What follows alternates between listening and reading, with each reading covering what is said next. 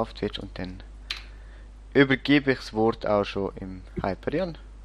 Der Stream ist aufgeschaltet auf Twitch. Ja, sehr schön. Dann begrüße ich alle zum ersten Otaku-Podcast.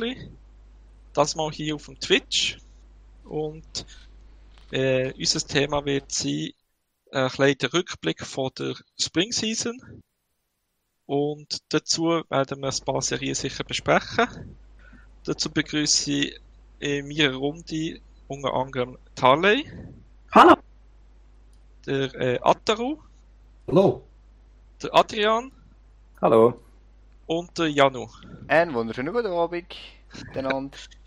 so, und jetzt scheint sich alles zu laufen. Und äh, ich würde sagen, wir fangen schon mit dem ersten Titel an. Weil wir haben ein großes Programm hinter uns. Äh, vor uns, besser gesagt, hinter uns sehr später. Und als erstes habe ich, äh, würde ich eine Serie vorschlagen, die Tali kann vortragen. Und es geht da um einen Isekai, der aber sicher bisschen anders ist als die meisten Isekais. Genau. Ähm, und zwar werde ich den Titel nicht sagen, weil ich kann ihn nur falsch aussprechen. Ähm, und zwar ist es der Otome Red Flag Game, beziehungsweise My Life as a Wilderness. Und äh, was eben bei so langen Titeln eigentlich fast immer ein Indikator für ist, dass es irgendein Isekai ist und dass eigentlich das ganze Thema oder der ganze Plot vom Anime im Titel drin ist. Und das ist bei dem alles so. Es ist aber wirklich ein, ein spezieller Isekai, für mich schon fast der beste Anime vom Jahr, obwohl das Jahr noch gar nicht groß gestartet hat. Und zwar ist es endlich wieder ein Isekai mit einer weiblichen Hauptperson. Und wie es sich halt Otome Game gehört, kriegt sie dann auch noch einen ganzen Harem rundum. Und zwar haben wir hier Sundere, wir haben den beinahe Inzest und wir haben wunderschön ganz viele Jury-Möglichkeiten. Also die Fanfic dazu ist jetzt schon grandios. Ähm, das kann ich euch nur empfehlen, äh, wirklich in allen Varianten. Warum geht es eigentlich? Ähm, klar, die Hauptperson ist eine Schülerin und sie stirbt durch einen Verkehrsunfall und dann wird sie wiedergeboren. Also es ist ein Isekai-Tänzerei und sie wird als Katharina, Welt voller Magie, als Tochter von einer adligen Familie hineingeboren. Und auf den ersten Moment denkt man so, ja, okay, das gleiche Setting wie parallel laufende Isekai, ähm, Wiedergeburt als achter Sohn. Es kehrt sich aber sofort, weil Katharina schon in der ersten Folge merkt, was eigentlich los ist. Also, das ist jetzt noch kein Spoiler, aber das kommt relativ am Anfang. Und zwar ist sie nicht in irgendeiner Welt hineingekommen, sondern sie ist in einem von ihren Lieblings-Otome-Videogames gelandet dummerweise halt nicht als Protagonist, sondern als Antagonist, also sogenannter Bösewicht. Und äh, das Dumme ist jetzt einfach, egal welche Route das man in diesem Game spielt, der Bösewicht hat immer das Bad Ending. Das heißt, er wird entweder verbannt oder umgebracht. Und äh, sie versucht dann eben alles, um die sogenannten Red Flags zu verhindern. Und eigentlich die ganze Komik von dem Anime eigentlich auf dem, dass sie alle Energie darauf investiert, ja nicht in so ein Bad Ending zu lassen und dabei gar nicht merkt, was rundum um, um alles passiert, oder? Und äh, eigentlich bringt der Anime sehr viele, sehr frische Ideen rein. Es hat keine Badeepisode, stattdessen geht man in den Garten. Ähm, für mich ist einfach das Finale fast ein bisschen zu schnell gekommen. Es ist dann fast ein bisschen abrupt, plötzlich ist es fertig. Und was dann aber wiederum schön ist und für einen Isekai fast untypisch, es hat jetzt schon eine Ankündigung gegeben auf eine zweite Season. Das heißt, die soll nächstes Jahr folgen. Und damit eigentlich aber wirklich so ein sehr unterhaltsamer Isekai. Auch die Synchronsprecher sind sehr, sehr gut besetzt. Wir haben Synchronsprecherinnen, die zum Beispiel bei Sankarea die Hauptsprache, ähm, die Hauptcharakter geredet haben, oder bei Hunter Hunter. Also es ist auch wirklich qualitativ hochwertig gemacht. Und von dem her ist es für mich wirklich so ein Glanzlicht der letzten Season gewesen. Ja, sehr schön. Wir haben übrigens schon die ersten Kommentare erhalten, zum Beispiel von Kurio Okami, beste Isekai. Also anscheinend auch eine Person, die den Isekai vergöttert bis aufs Ende. Gell? Hammer! also jeder, der Isekai schauen will, schaut das Ding, das ist super. Ähm, eine Frage, also, Harley, basiert es auf einem Roman oder so etwas? Also es gibt, äh, ursprünglich war es eine Light Novel, gewesen, wo im Selbstverlag rausgekommen ist, ich glaube im 13 oder 14. Und dann hat vor etwa drei Jahren hat es den Manga dazu gegeben und jetzt eben als Anime geschafft. Also es ist eigentlich recht eine Erfolgsstory von so einem unabhängigen Mangaka, der vorher auch nichts gross gemacht hat. Und darum ist es wirklich toll. Äh, und wer jetzt noch eher als der Anime möchte sehen, also zum Beispiel jetzt die Night Novel möchte lesen, kann er sie jetzt äh, Night Novel auf Deutsch oder auf Englisch lesen? Es eine Übersetzung? Jetzt fragst du mich etwas. Da ich nicht auf Deutsch schaue oder lese, ähm, ich glaube, man bekommt sie auf Englisch sicher. Wobei ich muss sagen, bei der Light, Light Novel, äh, bei der Light Novel ist es so, dass mir die ersten zwei Bände haben mir super gefallen und nachher wird es ein bisschen schwach. Ähm, schnell was zu der drei reden, wenn ich darf. Und zwar der Tiki hat uns gerade vorgeschlagen, wir könnten doch Titel in den Chat rein posten, weil du hast den Namen nicht ausgesprochen und Also niemand Moment, ich Copy-Paste. und niemand weiß, um welchen Anime es sich schlussendlich handelt. Er, er ist schon ganz froh, wenn er das wird wissen. Also kannst du schnell zumindest den Englisch-Titel Kann schnell sich jemand von euch schnell einloggen, weil ich habe Ja, ja, schnell den, einen offenbaren Twitch-Account. Ja, nein, ich habe, ich habe den Englisch-Titel jetzt schnell gepostet. Das ist der, so findet man den auf, zum Beispiel auf Crunchyroll. Also wenn man ihn schauen will, kann man ihn ähm, anhand von dem suchen. Weil der Japanisch habe ich jetzt auch nicht, ehrlich gesagt, unterwegs. Der ist noch länger als der Englisch. Das ist der, so.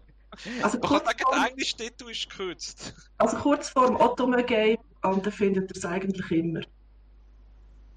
Wer hat sonst noch Serie gesehen, außer jetzt Harley? Also ich habe es auch gesehen. Ähm, ich schaue auch relativ gern ähm, so, eben, so Serien wie Isekais.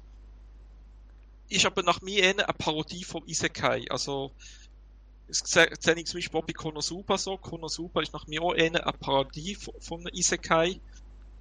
Einfach so, weil der klassische Isekai eigentlich immer so ein bisschen ist, der, ähm, die Hauptperson ist so der Held, er kämpft sich durch, er wird besser, er tut sich aufleveln. Und beim Konosuba weiss man ja, ist es nicht unbedingt der Fall, dass der Start schon recht gut ist, sondern äh, die ganze, äh, die ganze, das ganze Team von denen ist nicht unbedingt so prädestiniert erfolgreich zu sein, grundsätzlich, wenn man so äh, die Werte ansieht, die sie haben. Und hier ist es natürlich auch so, ich meine, eben normalerweise ist man ja der Held bei einem Isekai und hier ist es genau das Gegenteil. Äh, sie ist Bösewicht Mhm. und sie kämpft eigentlich, eben, wie, gesagt, wie es schon gesagt ist, worden, der, dagegen, dass sie verliert, weil eben im Spiel ja meistens so ist, dass, dass man ja auch gewinnen und der Bösewicht verliert. Und sehr so. gefallen hat mir auch, es gibt in der Serie, dazwischen gibt es so ein, ein Triumphirat in ihrem Kopf, wo sie einfach zu fünften hoch sind und eben verschiedene Charakterzüge von ihnen und sie besprechen dann, wie die nächsten Schritte sollen sein, damit sie eben nicht so eine Red Flag kassiert, sondern eben der, äh, was bedeutet, dass sie eben verliert und eben entweder stirbt, verbannt wird oder was auch immer, je nachdem. Und das hat mir so gefallen, wie sie sich immer so besprechen, so miteinander.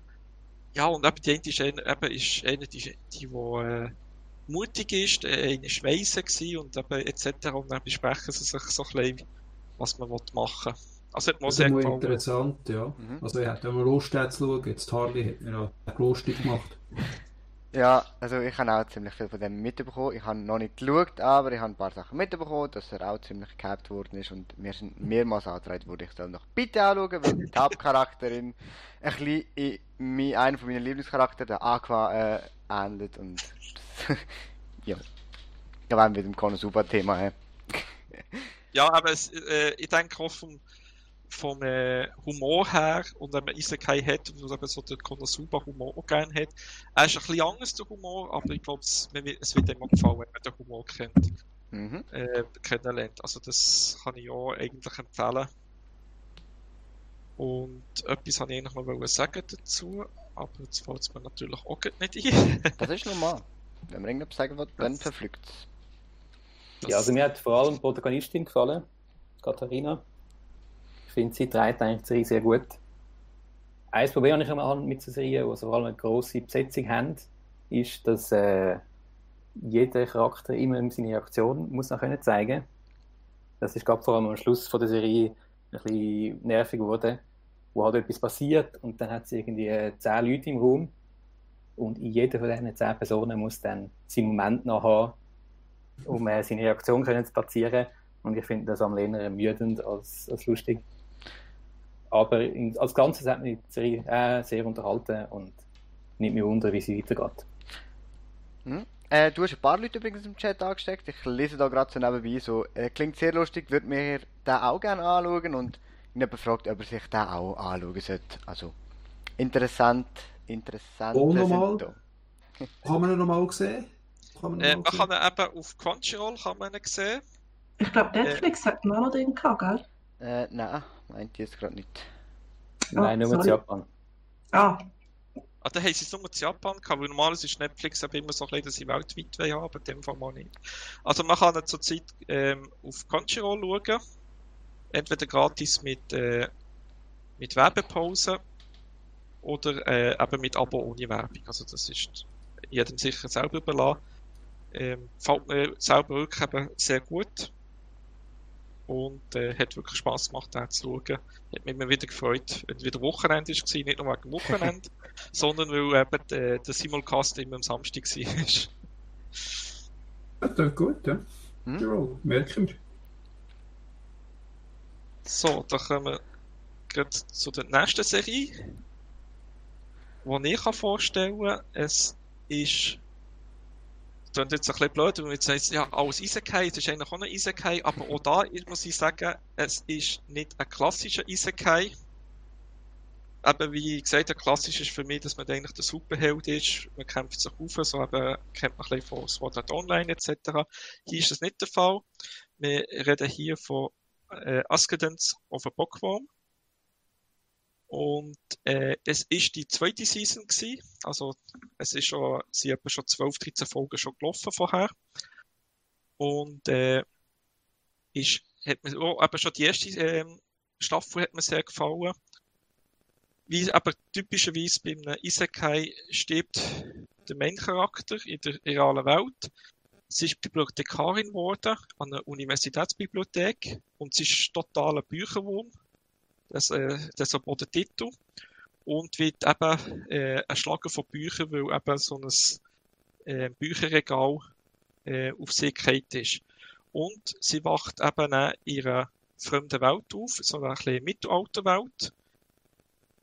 Und sie wacht eben aus, aus, jung, äh, aus junges Mädchen an. Also, das sieht man jetzt hier, das ist die blauhaarige, die, ähm, die man auf dem Bild sieht und ist eben so äh, ihre Familie jetzt drin, wo eben äh, so eine äh, Arbeiterfamilie kann man sagen. Der Vater ist äh, Wache von der Stadt, also es geht zum äh, äh Stadtturm und muss bewachen, wer rein und raus geht. Und ähnlich ähnliche Verhältnisse. Sie ist selber auch eher gebrechlich, hat oft immer so ein bisschen Fieber und kann nicht lang laufen. Also da sieht man wieder, also überhaupt nicht heldenmäßig und so. Was für sie aber wichtig ist, sie will wieder etwas lesen. Problem ist, wie man es kennt, auch Mittelalter, früher ähm, Bücher hat es halt nicht so gegeben, weil es hat überhaupt keinen Buchdruck, nichts gegeben. Und entsprechend ist es für einen normalen, äh, Normalsterblichen gar nicht möglich gewesen, an Bücher zu kommen. Und das äh, ist für sie natürlich eben immer belastend gewesen, neben der äh, körperlichen Belastung. Eben, sie hat oft Fieber gehabt. Und in der ersten Season ist eben schon rausgekommen, dass sie Zauberkräfte hat, wo das Fieber verursacht, weil es überladet sich einfach und äh, die Überladung ist eben sehr gefährlich. Viele sterben eben, wo die Zauberkräfte haben. Und am Ende von der ersten Staffel ist es eben so gewesen, dass sie eben zu äh, zur Kirche geht, aus Priesterin. Äh, und zwar aus zwei Gründen. Eben, sie hat so etwas Ähnliches bekommen wie eben äh, eine Taufe, hat aber nebendran gesehen, dass eben die Kirche auch eine Bibliothek hat und nicht sie unbedingt reingehen weil in der ganzen ersten Season hat sie probiert, Papier herzustellen und die verschiedenen Möglichkeiten, auch mit Tontafeln, Holztafeln, alles mögliche probiert und hat gezeigt, wie schwer das es eigentlich ist, irgendetwas produzieren, wo man dann eben ein Buch schreiben oder so. Jedenfalls äh, hat sie es geschafft, dass sie Priesterin wird, weil die Kirche eben auch Leute braucht, die die Zauberkräfte haben, weil eben sie damit auch eine gewisse Macht können ausüben mit diesen Zauberkräften. Und, äh, Und deshalb ist sie aufgenommen worden. Und die zweite Staffel beginnt eigentlich damit, dass sie jetzt dort eine Priesterin ist und das sogenannte blaue Gewand hat. Das sieht man ganz leicht auf dem Bild an. Blaues Gewand bekommt aber normalerweise nur jemand, der adelig ist. Sonst hat man ein graues Gewand. Sie hat das aber können durchsetzen, sicher eben auch ein bisschen, weil eben sie die Zauberkräfte hat und äh, die Kirche das nicht unbedingt hat können ablehnen. Das hat, äh, hat aber eben in dieser ganzen Folge auch ein bisschen Problem gehabt, weil die mit den grauen Wänden sind ein bisschen neidisch auf die mit den blauen Gewändern, weil die adelig sind und einfach auch ein bisschen privilegiert sind und weniger müssen arbeiten, also so Handwerker müssen arbeiten, als die in den grauen Gewänden, wo die normalen sind. Und innerhalb von diesen Priestern, die blaue Gewände hat, äh, die haben sie nicht anerkannt, weil sie ja eigentlich gar nicht adelig ist. Und, äh, Ein bisschen aufpassen mit Spoiler, wenn ich das so Ja, ja, es ist ein bisschen so, ja klar. Also, ja, die ganze Serie läuft, läuft so ein bisschen so und habe jetzt keine speziellen Themen gesagt. Es äh, ist aber sicher sehr interessant, wie es mit dem umgeht und eben ihres, ihr Hauptfokus bleibt aber natürlich weiterhin, sie will Bücher lesen. Und jetzt ist sie in der Bibliothek, aber eben, es kommt halt immer wieder etwas dazwischen, wo sie muss, eben aus Beistring muss helfen und halt nicht unbedingt zum Bücherlesen kommt. Also wieder sehr interessant, besonders eben die Leute, die auch etwas anderes sehen, finde ich das wirklich gut. Die ersten zwei Staffeln waren super gewesen. Und aber wer selber ein bisschen Bücherwurm ist, wird sich sicher in, äh, wird den Hauptcharakter wirklich mögen. Und da kann ich so empfehlen, wer Bücherwurm ist, unbedingt die Serie schauen. Heute gerade gehört, die dritte Season ist Yep. angekündigt. Also auch wieder sehr schnell, kaum ist die zweite fertig, sagen sie schon die dritte kommt. Und äh, das zeigt eigentlich auch, dass es eine sehr beliebte Serie ist. Und ich bin schon gespannt, wie es jetzt mit ihr weiterläuft und wie viele Bücher das sie weiter kann lesen Ähm, Im Chat findet es übrigens äh, Zuspruch äh, von wegen, dass es Isekai geht, auch mit der Protagonistin mal und nicht immer mit Protagonisten. Also, ja, anscheinend Ja. beliebt. Früher hat es natürlich so, äh, wegen Isekai-Protagonistinnen, hat es ja früher gegeben, in den 90er Jahren, Klassiker wie Escaflowne, auch ein Isekai, der Magic Ja. Girl Rayearth, Shuigi Yugi, Yugi natürlich, ja, völlig, oder? Aber das ist, äh, ja, in den letzten Jahren waren es sehr Männer gewesen, und es ist ja schön zu sehen, dass jetzt wieder ein bisschen Figuren im Vordergrund stehen. Hat man sonst noch gesehen, außer die Hyperion? Ich habe auch gesehen, und für generell etwas, was mir auffallen ist, was ich speziell gefunden habe an dieser Serie, ist, dass der Konflikt in der Serie wird eigentlich nicht durch einen Antagonist vorantrieben, sondern es ist eigentlich eher, dass die Welt eigentlich recht kaputt ist vom System her. Also die ganze Aufteilung mit äh, Adligen und mit dem Kap- kapitalistischen System, das sie hat.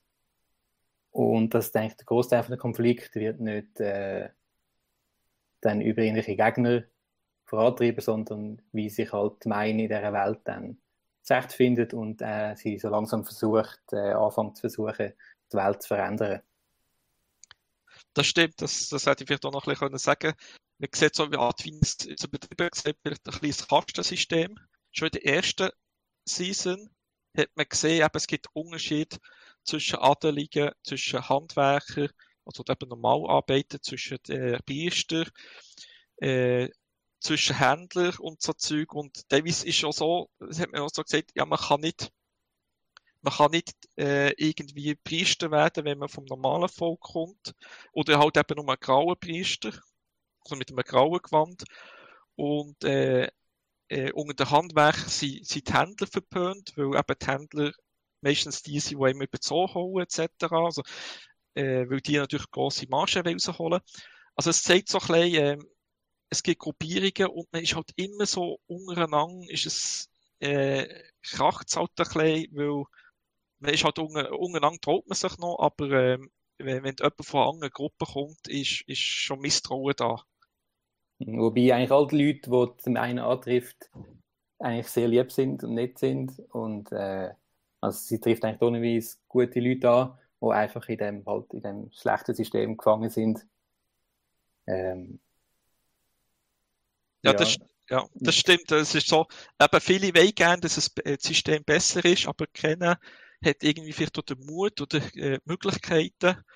Und sie hat natürlich ein bisschen, sag jetzt mal, den Vorteil, sie hat viel Wissen eben von der, vom realen Japan und hat eben auch Erfindungen können machen und äh, Sachen kann sie äh, vorantreiben, weil sie halt mehr weiß als ein Normalbürger oder Normaladelige im Mittelalter. Und äh, deshalb sieht man immer, dass sie Sachen kann vorantreiben kann. Ja, was ich dann kann sagen, zusammen mit dem für die jetzt wieder anfangen, also mit Serie wieder von ganz Anfang anfangen schauen. Was ich gefunden habe, ist, dass sie ein bisschen langsam anfängt, weil die halt am Anfang auch noch als Kind ist, auch sehr wenig kann machen aber dass jetzt vor allem in der Entwicklung eigentlich der ersten Season, jetzt auch vor allem in der zweiten Season, dass es eigentlich eher für mich spannender geworden ist, weil halt mein halt einfach mehr Einfluss hat, mehr auch verändern kann und äh, freue mich jetzt auch auf die dritte Season, um zu sehen, wie jetzt sich die Geschichte weiterentwickelt. Genau, also sie hat eine sehr steile Karriere gemacht, muss man sagen. Vom gebrechlichen Kind im Arbeiterquartier und jetzt als Priesterin schon. Ich bin auch gespannt, was, das, was wird sie dann am Ende von der Season 3 sein. Und wer die Season 3 will schauen nachher, muss, also wie gesagt, es ist noch kein Termin von der Season 3 da. Und wer es noch nicht gesehen hat, muss sich also in dem Fall beeilen, dass er die ersten zwei Season kann schauen und rechtzeitig nicht pünktlich ist, da ist für die dritte Season. Im Chat, im Chat ist noch die Frage aufgekommen, würdest du das als sozialkritische Anime bezeichnen? Also Sozialkritik kommt ein bisschen rein, aber es ist, es ist eben eine Mischung von Isekai und Slice of Life. Würde ich jetzt eher sagen. Ja, ein großer Teil ist mein, nur einfach möchte ihre ihre Bücher haben. Genau, ja. Das ist oft einfach sehr lustig und äh, halt auch sie, die dann halt ihr Wissen braucht vom vorigen Leben, um halt ihre äh, Wissen, Erfindungen in die neue Welt bringt und halt all die Sachen, die die Erfindungen dann aus, auslösen und das ist eigentlich sehr, ist nicht sozialkritisch, sondern einfach unterhaltsam. Aber äh, im Hintergrund ist sicher äh, der Teil, sozialkritische Teil präsent und wird, glaube ich, auch jetzt, je mehr die Geschichte weitergeht, äh, äh, wichtiger. Ja. Und eben, ich denke, die Mischung ist schon interessant. Das eben, man hat auch sicher eben äh, lustige Szenen, wo man eben wieder ein bisschen lachen kann. Dann ist es halt wieder ein bisschen dramatischer und sozialkritischer und dann wird es wieder lustiger. Deshalb finde ich die Mischung eigentlich sehr gut hier. Und grundsätzlich ist aber ein ruhiger Anime. Also für Isekai, wo man eigentlich immer davon denkt, ja, man schlägt irgendwie den Drachen tot und weiss nicht was aus. Hier gibt es eigentlich keine Schlachten, nichts, sondern äh, es ist der mehr Slice of Life in der Isekai. Und wer das schauen kann das auch bei Crunchyroll. Wie gesagt, äh, die ersten zwei Seasons sind dort frei verfügbar. Und äh, da würde ich sagen, da gehen wir zum nächsten Titel. Jo. Und da wird es, glaube ich, auch recht dramatisch dazwischen glaube ich. Und da kann der Atru sicher etwas dazu sagen. Ja, also äh, die Serie, die ich jetzt äh, kurz vorstelle, was kurz versuche, äh, das ist äh, Sing Yesterday for Me.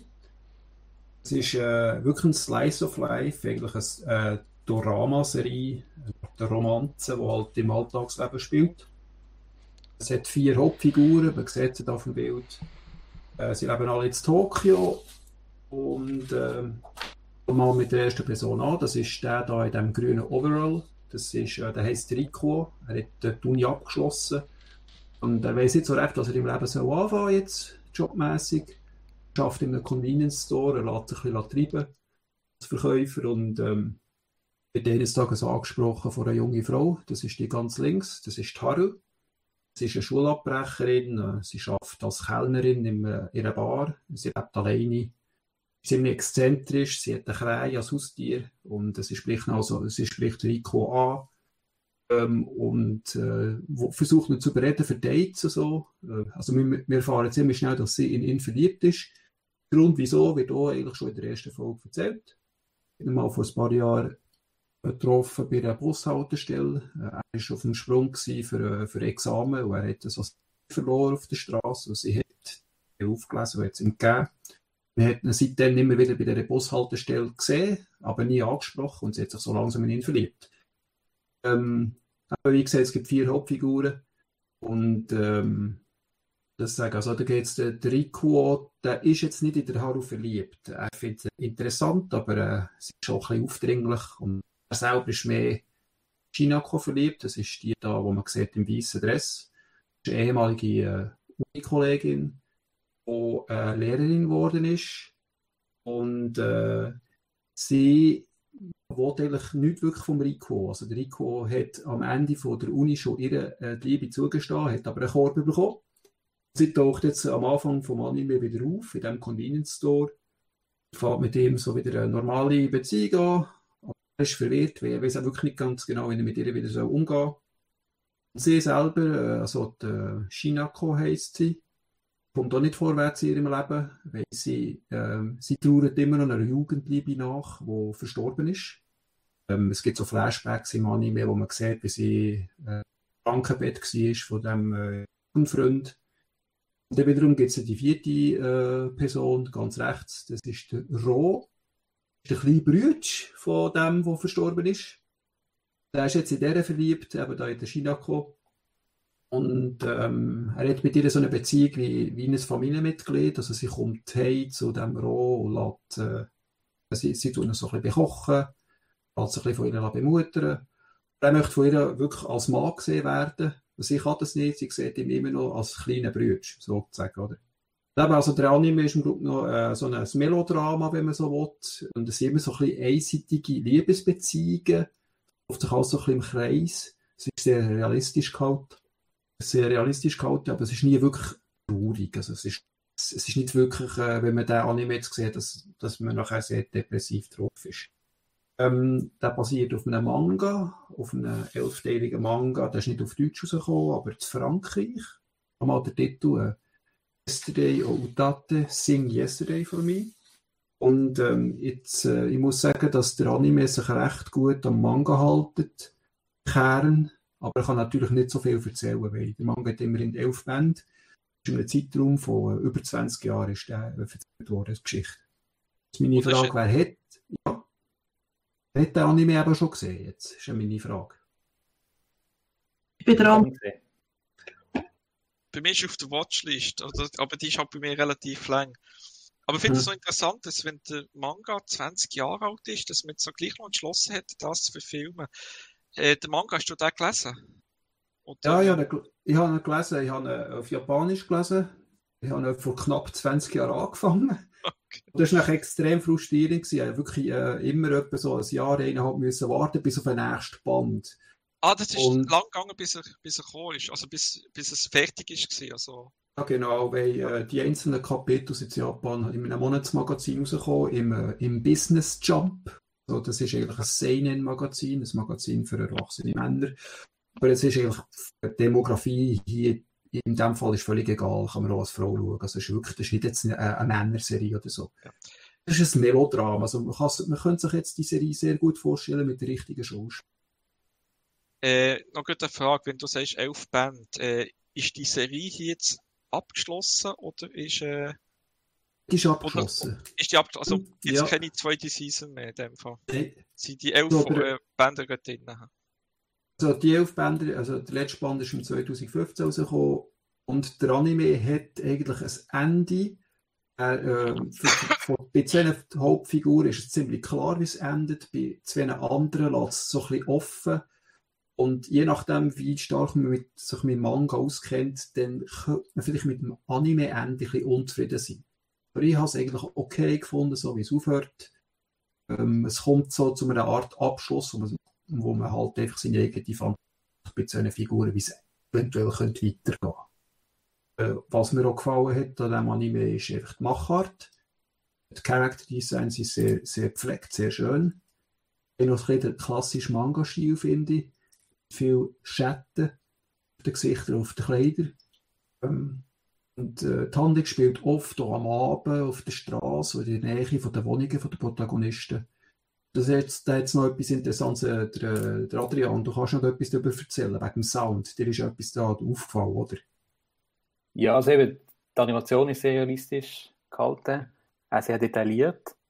Ähm, und dann gibt es aber oft eine Szene, äh, äh, oft die eigentlich Schlüsselszenen vom Anime, wo ohne Musik gehalten sind. was das eigentlich unterstützt.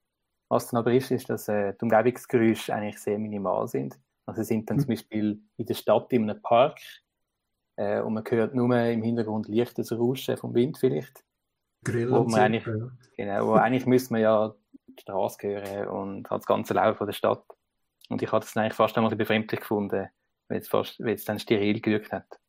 Ja, also eben, das, ich habe gesagt, das spielt ja auf der Straße am Abend, in der Nähe von der Wohnung der Protagonisten. Wenn man sich so achtet, es hat wirklich sehr wenig Geräusche im Hintergrund. Also es wirkt fast so, als wäre die ganze Nachbarschaft tot. Oder so. das war lustig.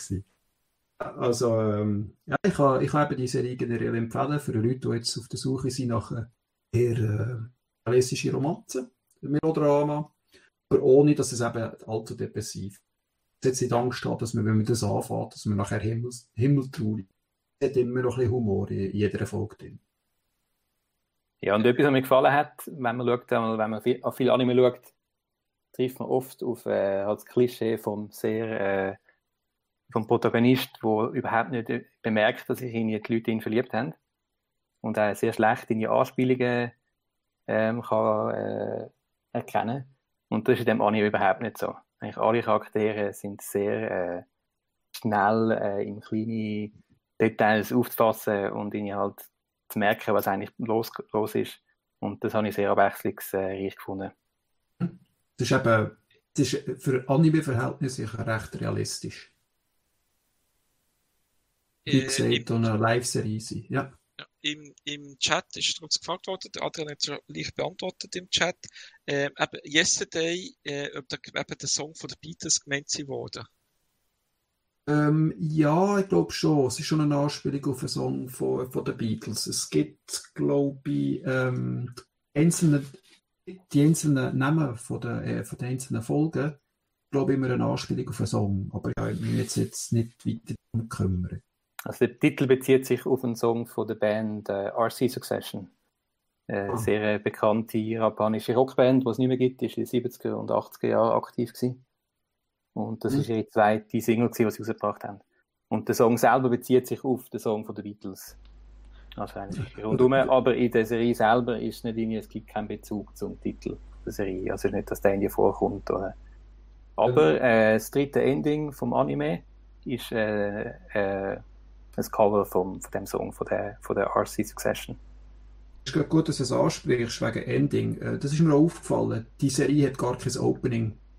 Durch das gewinnt jede einzelne Folge eigentlich eineinhalb Minuten mehr Zeit für ihre Geschichte zu erzählen. Das macht auf zwölf Folgen eigentlich fast 20 Minuten aus, oder? Grund noch hat, ist die zwölfteilige Serie eigentlich fast wie 13 äh, klassische Anime-Folgen. Das erste, was mir aufgefallen ist. Das zweite, so ein bisschen, so ein kleine Trivia der Sprecher vom Rico, also der im grünen Overall, das ist der, der spricht auch in äh, der Legacy in Beastars. Wenn ihr Beastars ja gesehen habt vor kurzem, ja, die Fantasy-Serie mit den Tieren, spricht eigentlich der Wolf oder der Protagonist. Und er kennt seine Stimme. Es ist immer so ein die, wie sagen, er kann so seine Unsicherheit sehr gut überbringen. Man kauft es ihm voll ab. Also. Äh, Zuspruch gibt es natürlich auch vom Chat aus, äh, von wegen, ja cool, ich möchte gerne sehen, oder man mag wenn Klischee durchbrochen werden. Also? Da kann ich zustimmen, das mache ich auch sehr gerne. Und äh, bei mir ist auf der Watchlist, aber ich glaube, jetzt ist schon noch ein paar Ränge weiter aufgegangen auf der Watchlist. Also wenn ich noch eine Zeit habe, will ich den sicher noch nachholen. Man kann ihn sehen, auch auf Crunchyroll. Und ja, dann würde ich sagen, wir können mal auch zum nächsten Titel gehen. Und das ist, glaube ich, der kürzeste Titel, weil er einfach nur drei Buchstaben hat. Und äh, Janu kann sicher da ein bisschen mehr erzählen. Äh, ja, korrekt. Es ein sehr kurzer Titel, BNA oder auch äh, Brand New Animal. Hat Netflix erst gerade veröffentlicht und ist entstanden durch mehrere Studios, die zusammengearbeitet haben, und dann auch Studio von Boku no Hero Academia und dem Anime, wo wir es gerade hatten, Beastars. Äh, wie ich bereits gesagt habe, die Serie ist eine Netflix-Produktion. Äh, man merkt dadurch auch, dass das Produktionsbudget ein bisschen höher ist als bei anderen Produktionen, weil man darf schöne animierte Bilder genießen und eine wundervolle Farbkonstellation bewundern. Äh, der Anime an sich handelt von der Michuri und es tut mir mega leid, wenn ich den Namen falsch spreche. Ich kann das halt einfach nicht aussprechen. äh, wo in einer Welt lebt, wo die sogenannten Tiermenschen unterdrückt werden von uns Menschen. Und in dieser Welt gibt es eine sichere Stadt für die Tiermenschen, wo auch nur Tiermenschen leben dürfen, und das ist Danimania City. Und genau dorthin äh, flüchtet nun unsere Protagonistin und äh, lernt dann in dieser Stadt den Wolf Shiro kennen. Er ist Vertreter von einer Tiermenschrechtsorganisation und von denen wird sie dann schlussendlich auch aufgenommen, weil sie halt eben allein in die Stadt gekommen ist. Äh, die Organisation ist auch, äh, sind die Personen, die halt Michuri aufnehmen und auf sie schauen für die Zeit. Mit der äh, Erinnerung von ihrem Leben als Mensch, was bisher nur eine Erinnerung ist, macht sie sich mit dem Shiro auf die Suche nach dem Auslösen für die tiermenschlichen Fähigkeiten, die sie sich bis heute nicht erklären kann. Und wir als Zuschauer dürfen die zwei begleiten und lernen noch ziemlich viel von der Michuri und über die Stadt und vor allem auch über das Verhältnis von den Tiermenschen und den Menschen. Und das ist eine ziemlich mit, also ziemlich interessante Geschichte für uns. Man kann ziemlich mitfühlen in dem Anime. Viel mehr gibt es dazu eigentlich nicht sagen. Äh, der Rest ist einfach die Story von der, vom Anime, wo ich jetzt nicht spoilern möchte. Also ich habe ihn auch super gefunden. Also allein schon das Opening ist dermaßen cool. Da denke ich mir wirklich so, jawohl, jetzt kommt etwas Gächs. Und es ist wirklich so ein Zwischending für alle die, die auf die zweite Staffel von Beastars warten. Ähm, für mich ist immer so die Erklärung so, ja, Zootopia, aber für Erwachsene. Also es ist nicht so ähm, harmlos, sondern es ist äh, ähnlich wie Beastar relativ gäch. Aber es macht wirklich Spaß, da zu schauen. Also auch das finde ich wirklich sehr, sehr gelungener Anime. Hm? Das hast du auch gerade im Chat gefragt worden, ob das ein bisschen Utopia sei. Und in dem Fall ist das schon beantwortet. Äh, ähm. Obwohl ich, ich soll sagen, Utopia ist auch gut. Also finde ich äh, Hammer äh, Trickfilm. Kann ja. ich nur empfehlen, für den, äh. der ihn nicht gesehen hat. Wegen dem, äh, er ist nicht gleich wie Zootopia, gell? Ja, er ist nicht gleich, ja, also, aber, aber Zootopia kann man auch schauen. Sagen Aha, ja, ja, sicher, das kann man auch schauen. Äh, bei BNA bin ich nicht ganz sicher, wie, wie, äh, in welches Genre würde man das rein tun? Also sicher mal weiblicher Protagonist ja. und nachher schauen wir weiter. Ich, ich hätte keine Ahnung im Fall. Es ist extrem schwierig zu beschreiben. Ich würde sagen Action-Serie, weil es hat sehr ja. viel Action, oder? Und die, die dahinter stecken, das Studio Trigger, oder? Die sind bekannt für Action-Animation. Oder ganz Style, oder? Auf Dynamik ausgelegt. Äh, Jona meint Urban Fantasy, Fragezeichen. Das kann man, glaube ich, auch so beschreiben. Das ist, glaube ich, auch machbar. Aber schon recht actionlastig, weil, sag ich mal, Zootopia hat ein bisschen Action gehabt, aber ist jetzt nicht, äh, nicht im Vordergrund gestanden, wir es mal so. Und äh, in dem Fall, wenn man so ein bisschen mehr Action will haben, dann das sicher nach einem guten Titel. Was man vielleicht auch noch sagen ist, dass der Anime Regie gemacht worden ist von Mio Yoshinari, wo äh, vorher eine Little Witch Academia gemacht hat. Und während die beiden Serien thematisch recht unterschiedlich sind, finde ich, hat es doch recht viel so von seinem Stil, wie er die Action inszeniert und wie er die Geschichte äh, schreibt, wo sehr ähnlich ist. Darum, äh, wenn man Little Witch Academia, Academia gut gefunden hat, sollte man sich sicher äh, BNA anschauen. Dann ist ein ähnlich wie die von Little Witch Academia, oder? Also, eine, im Grunde genommen eine, eine fröhlich gut aufgestellte Protagonistin, die immer an das Gute glaubt, aber nachher auch mit, äh, ja, mit dem muss umgehen können, wo, wo da in dieser Stadt passiert, oder? Immer so auf Gerechtigkeitssinn aus. Das ist sehr interessant. Das ist mir auch aufgefallen. Also, es gibt wenige Szenen, wo sie nicht ist. Wenn es diese Szenen sind, dann ist es oft zwischen so, glaub, der Bürgermeisterin von der Stadt, die etwas bespricht da mit dem Typ, der da das Spital führt.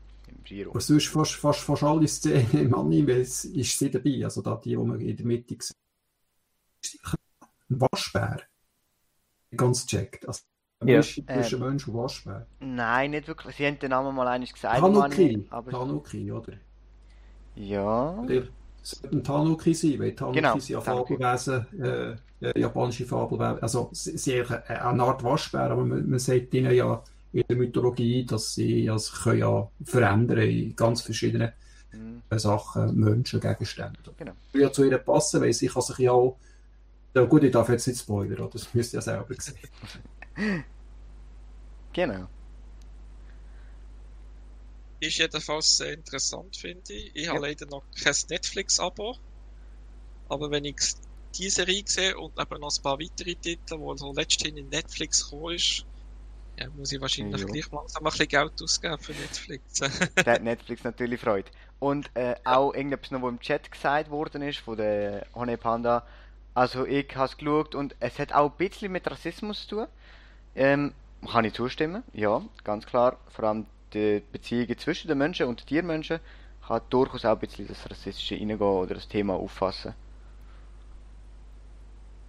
Ja, also eigentlich, sag jetzt mal, leider ein bisschen aktuell. ja. Aktuell, ob man es äh, wahrhaben oder nicht. So, dann würde ich sagen, dann gehen wir zum nächsten Titel und der wird, sag jetzt mal, sehr speziell sein. Der Adrian kann sicher da etwas ein bisschen erzählen. Äh, ist in Japan, glaube ich, sehr bekannt und ist leider jetzt, glaube ich, immer noch ein bisschen pausiert. Ähm, Grund wissen ihr vielleicht ein bisschen, äh, mehrere Serien hat es ja pausiert wegen Corona. Und da ist leider auch dazu gekommen. Sollte aber, glaube ich, auch bald wieder anfangen. Wenn man noch nicht angefangen hat, kann man sicher dort doch ein bisschen anfangen. Und nachher, wenn man dann die Folgen, die schon gekommen sind, hat geschaut, kann man sicher weiter schauen. Adrian? Ja, soweit ich weiß, ist noch nicht angekündigt, wenn er genau wird äh, weitergehen. Aber, ja, aber äh, könnt ihr wahrscheinlich auch am Schluss so Gründe sagen, warum das, warum, also ich denke, es hat einen bestimmten Grund, warum. Aber das kommen wir dann zum Schluss dazu, ne? Oder Besprechung hier. Ja, also es geht um den Anime, wie man es schon gesagt hat, Gal und Dino. Und kurz gesagt geht es um eine Serie, wo äh, Gal, also eine junge Frau, mit, zusammen mit einem Dinosaurier zusammenlebt. Ähm, und Dino ist etwas zwischen einem Haustier und einem Mitbewohner.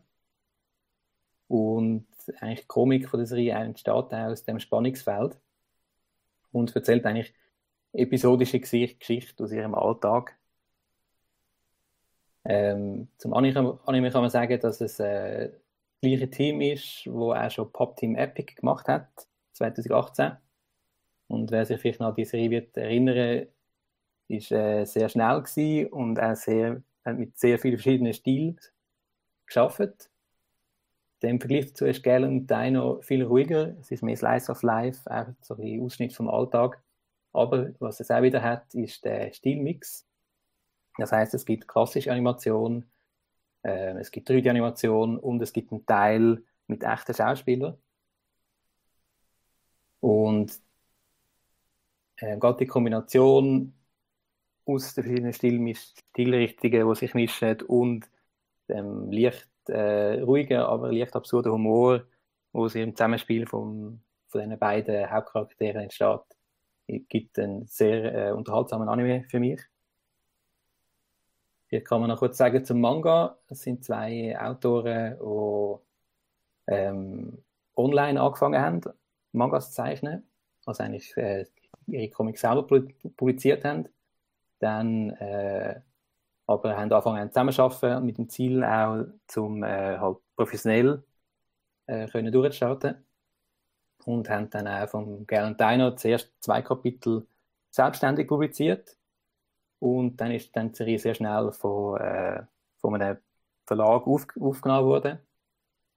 Und was dort noch spannend ist, ist, dass in den, ersten beiden Kapiteln, die sie zuerst gemacht haben, die Dinosaurier auch können reden und dann hat ihnen anscheinend der Editor dann gesagt, dass, äh, oder vorgeschlagen, dass das zu ändern, dass er nicht mehr reden kann. Und ich finde, das äh, ist eine sehr gute Entscheidung gewesen. Ich habe mir jetzt beide ersten Kapitel ähm, angeschaut und es ist gerade viel weniger lustig gewesen. Ich eben gerade eigentlich finde, was ich sehr spannend finde und sehr schön finde, ist, dass der Dinosaurier ein bisschen ein Haustier ist, aber ein bisschen mehr, aber auch nicht ganz ein Mitbewohner und äh, aus dem äh, sehr viele spannende, lustige Situationen entstehen. Also mir gefällt fast am besten die Rahmenpause, die sie dazwischen machen. Wo einfach während irgendwie 30 Sekunden im Anime nicht viel passiert, damit du deine Cup-Noodles kannst parat richten zum weiterschauen. Ja, und sie also sie haben die äh, einzelnen Sequenzen auch an bestimmte, also einzelne Künstler gegeben, die die dann realisiert haben und schreiben dann mit einzelnen Szenen nochmal an, wer jetzt äh, die, die Sequenz gemacht hat. Das finde ich eigentlich auch sehr spannend, dass man nicht äh, versucht, einen einheitlichen Look ähm, anzubringen, sondern versucht, Künstler, die einen sehr eigenen Stil haben, eigentlich eine Plattform geben, um, äh, um ihre Arbeit zu präsentieren. Mir gefällt auch, ähm, wie die, die, also, die Frau, also das Scale, einfach reagiert Dino gegenüber. Also nimmt es irgendwie ziemlich schnell hin, dass da in ihrer Wohnung ein Dinosaurier ist und kümmert sich mehr so um halt, ach, ich muss zur Arbeit, eh, pass auf, gell, machst bitte die Wohnung, äh, machst die Tür zu und alles. Und, Humor finde ich einfach, das ist so abstrus und der gefällt mir. Ja gut, man, eben, man kann ja sagen, es ist ja zwar Alltag, aber wie ist schon der Alltag, wenn man einen Dinosaurier im Haus hat? Also sicher ein bisschen spezieller. Und deshalb hat es mir auch sehr gefallen. Eben, ähm, Cup Noodles Pausen sind auch sehr witzig. Für fünf Minuten Terrine längt es leider nicht.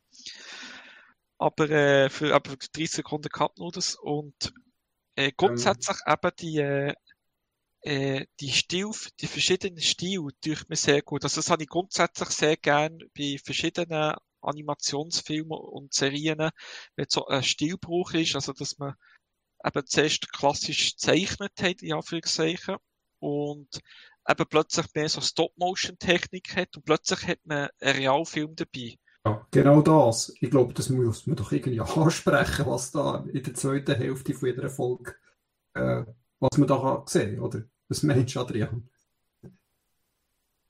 Ja, also mach.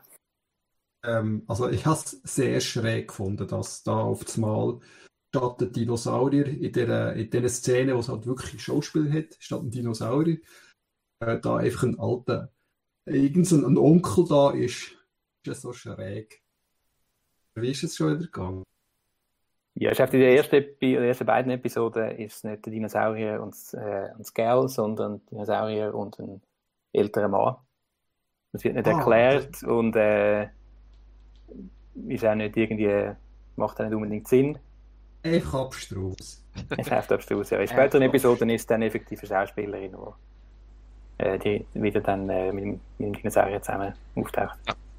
Irgendjemand, der zuschaut, hat, glaube ich, noch einen ziemlich äh, lustigen Vergleich gebracht, dass der Dino sieht aus wie aus Forsters Haus für Fantasiefreunde.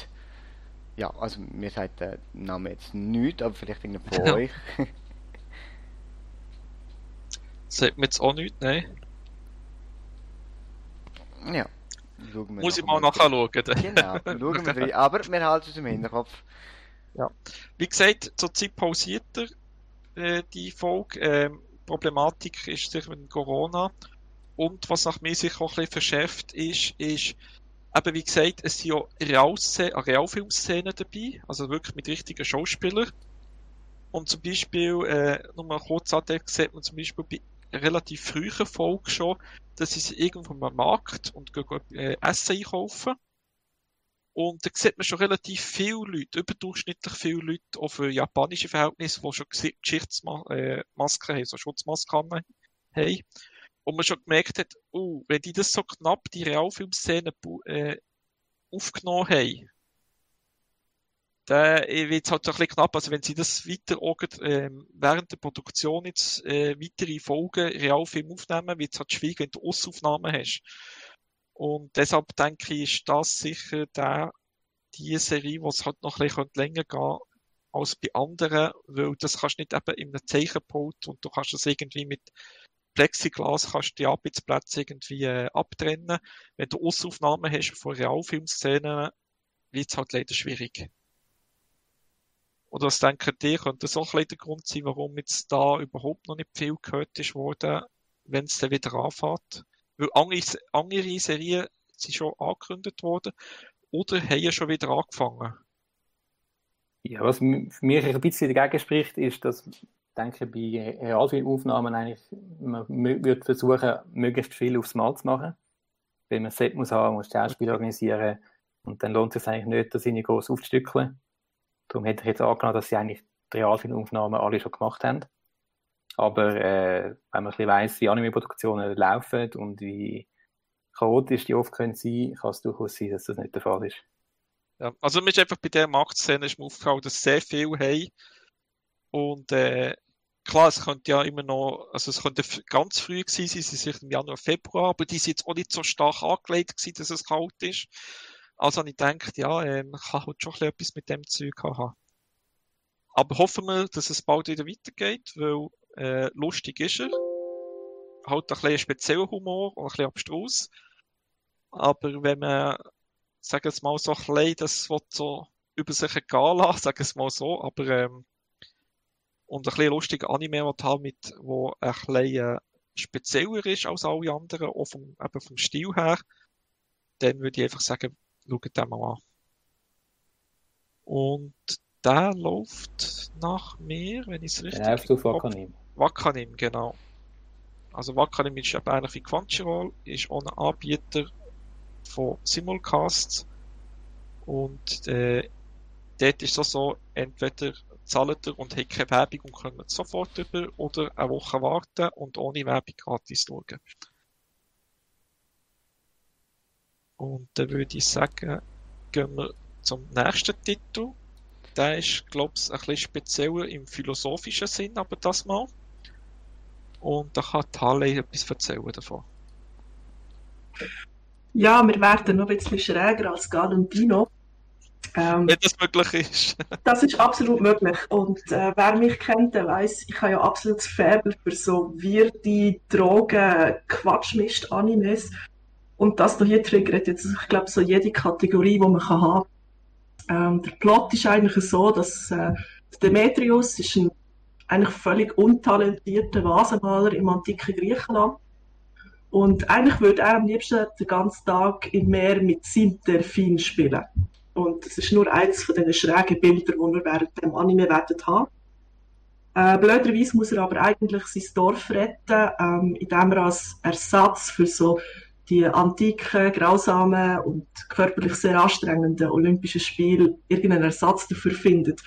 Ähm, er wird dann immer so vom Bürgermeister dazu getrieben, weil der Bürgermeister will Geld verdienen und er will eigentlich nicht da sich äh, blutig schlagen. Und dann hockt er eigentlich recht frustriert in so einer grossen Vase. Und dann wird er dabei vom Blitz getroffen. Und so Whirlpool-mässig oder Telefonzellenmässig reist er dann durch die Zeit und landet so quasi in Tokio von den 1960er Jahren. Und das ist gerade gleichzeitig quasi, wo die Olympischen Spiele in Tokio stattgefunden haben.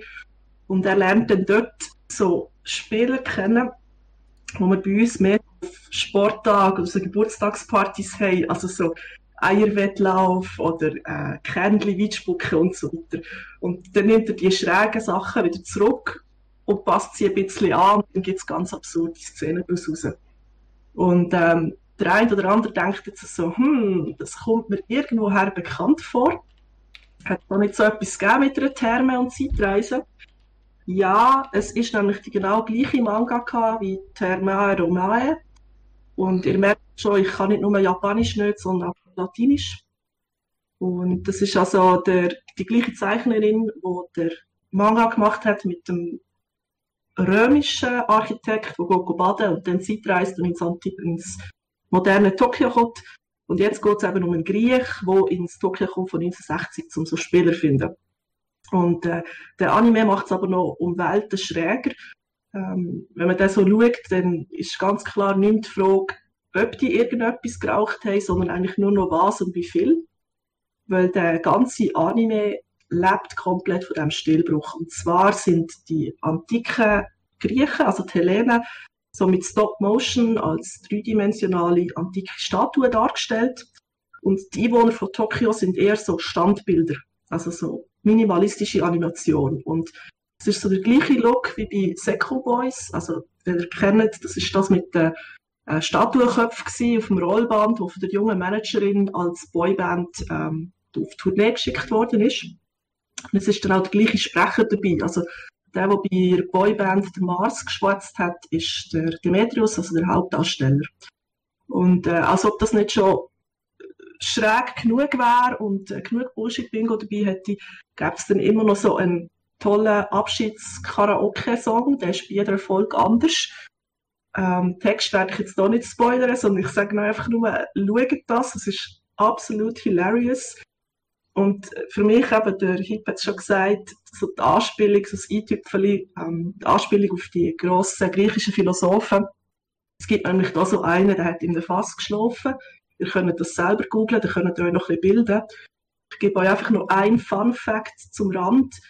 Man geht heutzutage davon aus, dass die antiken Statuen nicht weiß sind, sondern knallbunt bemalt. Und wenn man an das denkt, dann wird der Anime nochmal eine Runde lustiger. Genau, es sieht so in etwa aus wie ein Kunststudentenprodukt. Also das ist wirklich super.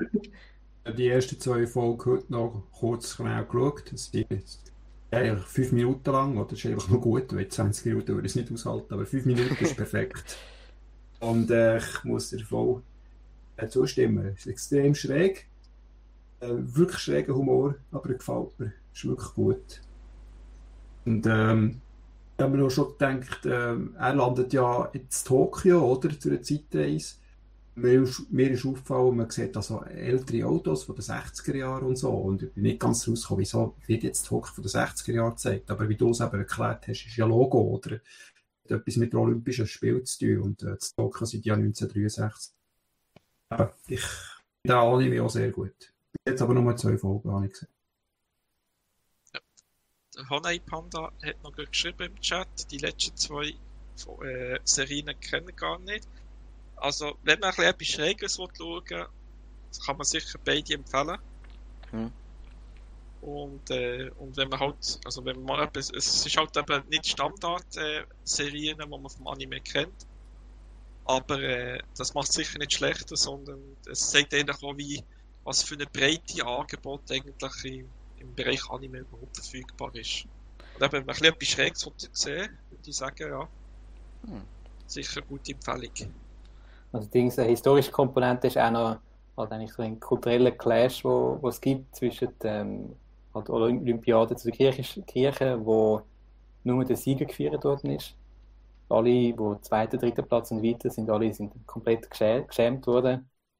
Ähm, und er reist dann halt in das Tokio der 60er Jahre und dort äh, nimmt teil an die Schul, äh, Schulsporttage, wo es eigentlich ganz umgekehrt ist, dass alle, die mitmachen, ähm, werden geehrt und auch wenn man nicht auf dem ersten Platz ist, ist es auch in Ordnung.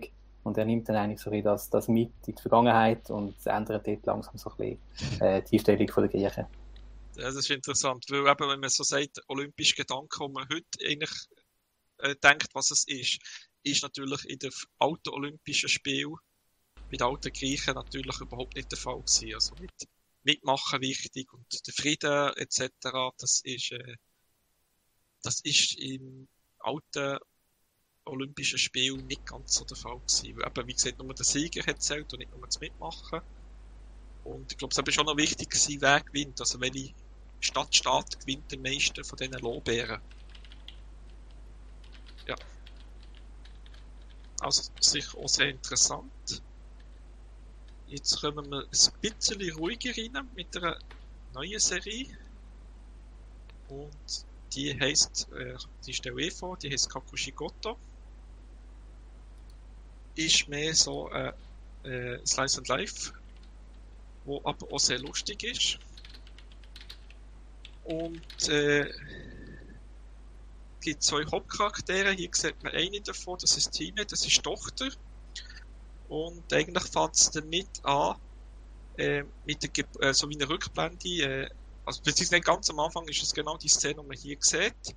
Ist, sie ist eigentlich schon Oberschülerin, macht die Tür zum alten Schuppen auf, der so am Meer ist, wie man es hinten sieht, und sieht, dass, ähm, sie, dass ihr Vater Mangaka war. Sieht ja hier auch Blätter von diesen Manga-Skizzen. Und dann gibt es eben eine Rückblende. Und äh, eigentlich passiert äh, der grösste Teil von der Serie eigentlich alles in der Vergangenheit. Man sieht, was alles vorher passiert ist. Und eben Hime, das ist die Tochter, ist, äh, die erste Szene, die man nachher sieht, ist eben ihre Geburt. Und äh, der, äh, bei der Geburt ist der Arzt, der dort anwesend gewesen, er kennt den Vater, der heißt aber Kakushi Goto. äh, dass der eben Mangaka ist und der macht eben so obszöne Mangas. Und äh, das hat ihm so prägt, dass eben offenbar so schnell erkannt wird aus eben Mangaka von diesen obszönen Mangas, dass Angst hat, die Tochter könnte einen schlechten Einfluss haben. Dass der, äh, weil er ja so obszöne Sachen macht. Und da hat er sich vorgenommen, dass er den Job seiner Tochter wird verheimlichen. Dann gibt es wieder einen kleinen Zeitsprung und eben seine Tochter ist etwa so 10, 11 Jahre alt.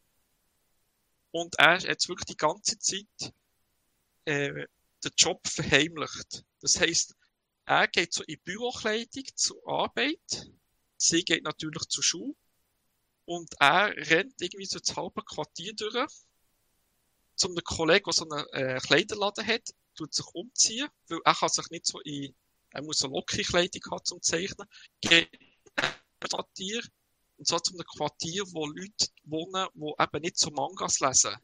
Der wird er halt nicht erkannt. Und dort hat er halt sein Büro mit seinen Assistenten, die er zeichnet. Und das, das ganze Schauspiel macht er über Jahre. Und äh, nur um eben zu verhindern, dass sie davon nichts weiss, weil er Angst hat, ja, plötzlich äh, will sie nichts mehr von ihm müssen und wendet sich ab und ist dann plötzlich in einer Gang inne und weiss nicht was. Und deshalb macht er es die ganze Zeit. Und eben, es sagt auch, dass es nicht sehr einfach ist und da kommt auch sehr viel Situationskomik her. Er bekommt zum Beispiel einen neuen Redakteur rüber und der hat nichts Besseres zu tun, als ihn nicht im Büro zu, äh, äh, zu treffen zuerst mal, sondern geht zu sich heim. Aber er rennt natürlich wieder zurück, um zu verheimlichen, dass eben plötzlich nicht äh, die Tochter wieder herausfindet, also eben herausfinden, dass es, äh, dass er Mangaka ist. Also es ist immer der Situationskomik, wie er immer die ganze Zeit so in den letzten Sekunden noch probiert zu ändern, dass es nicht rausbekommt.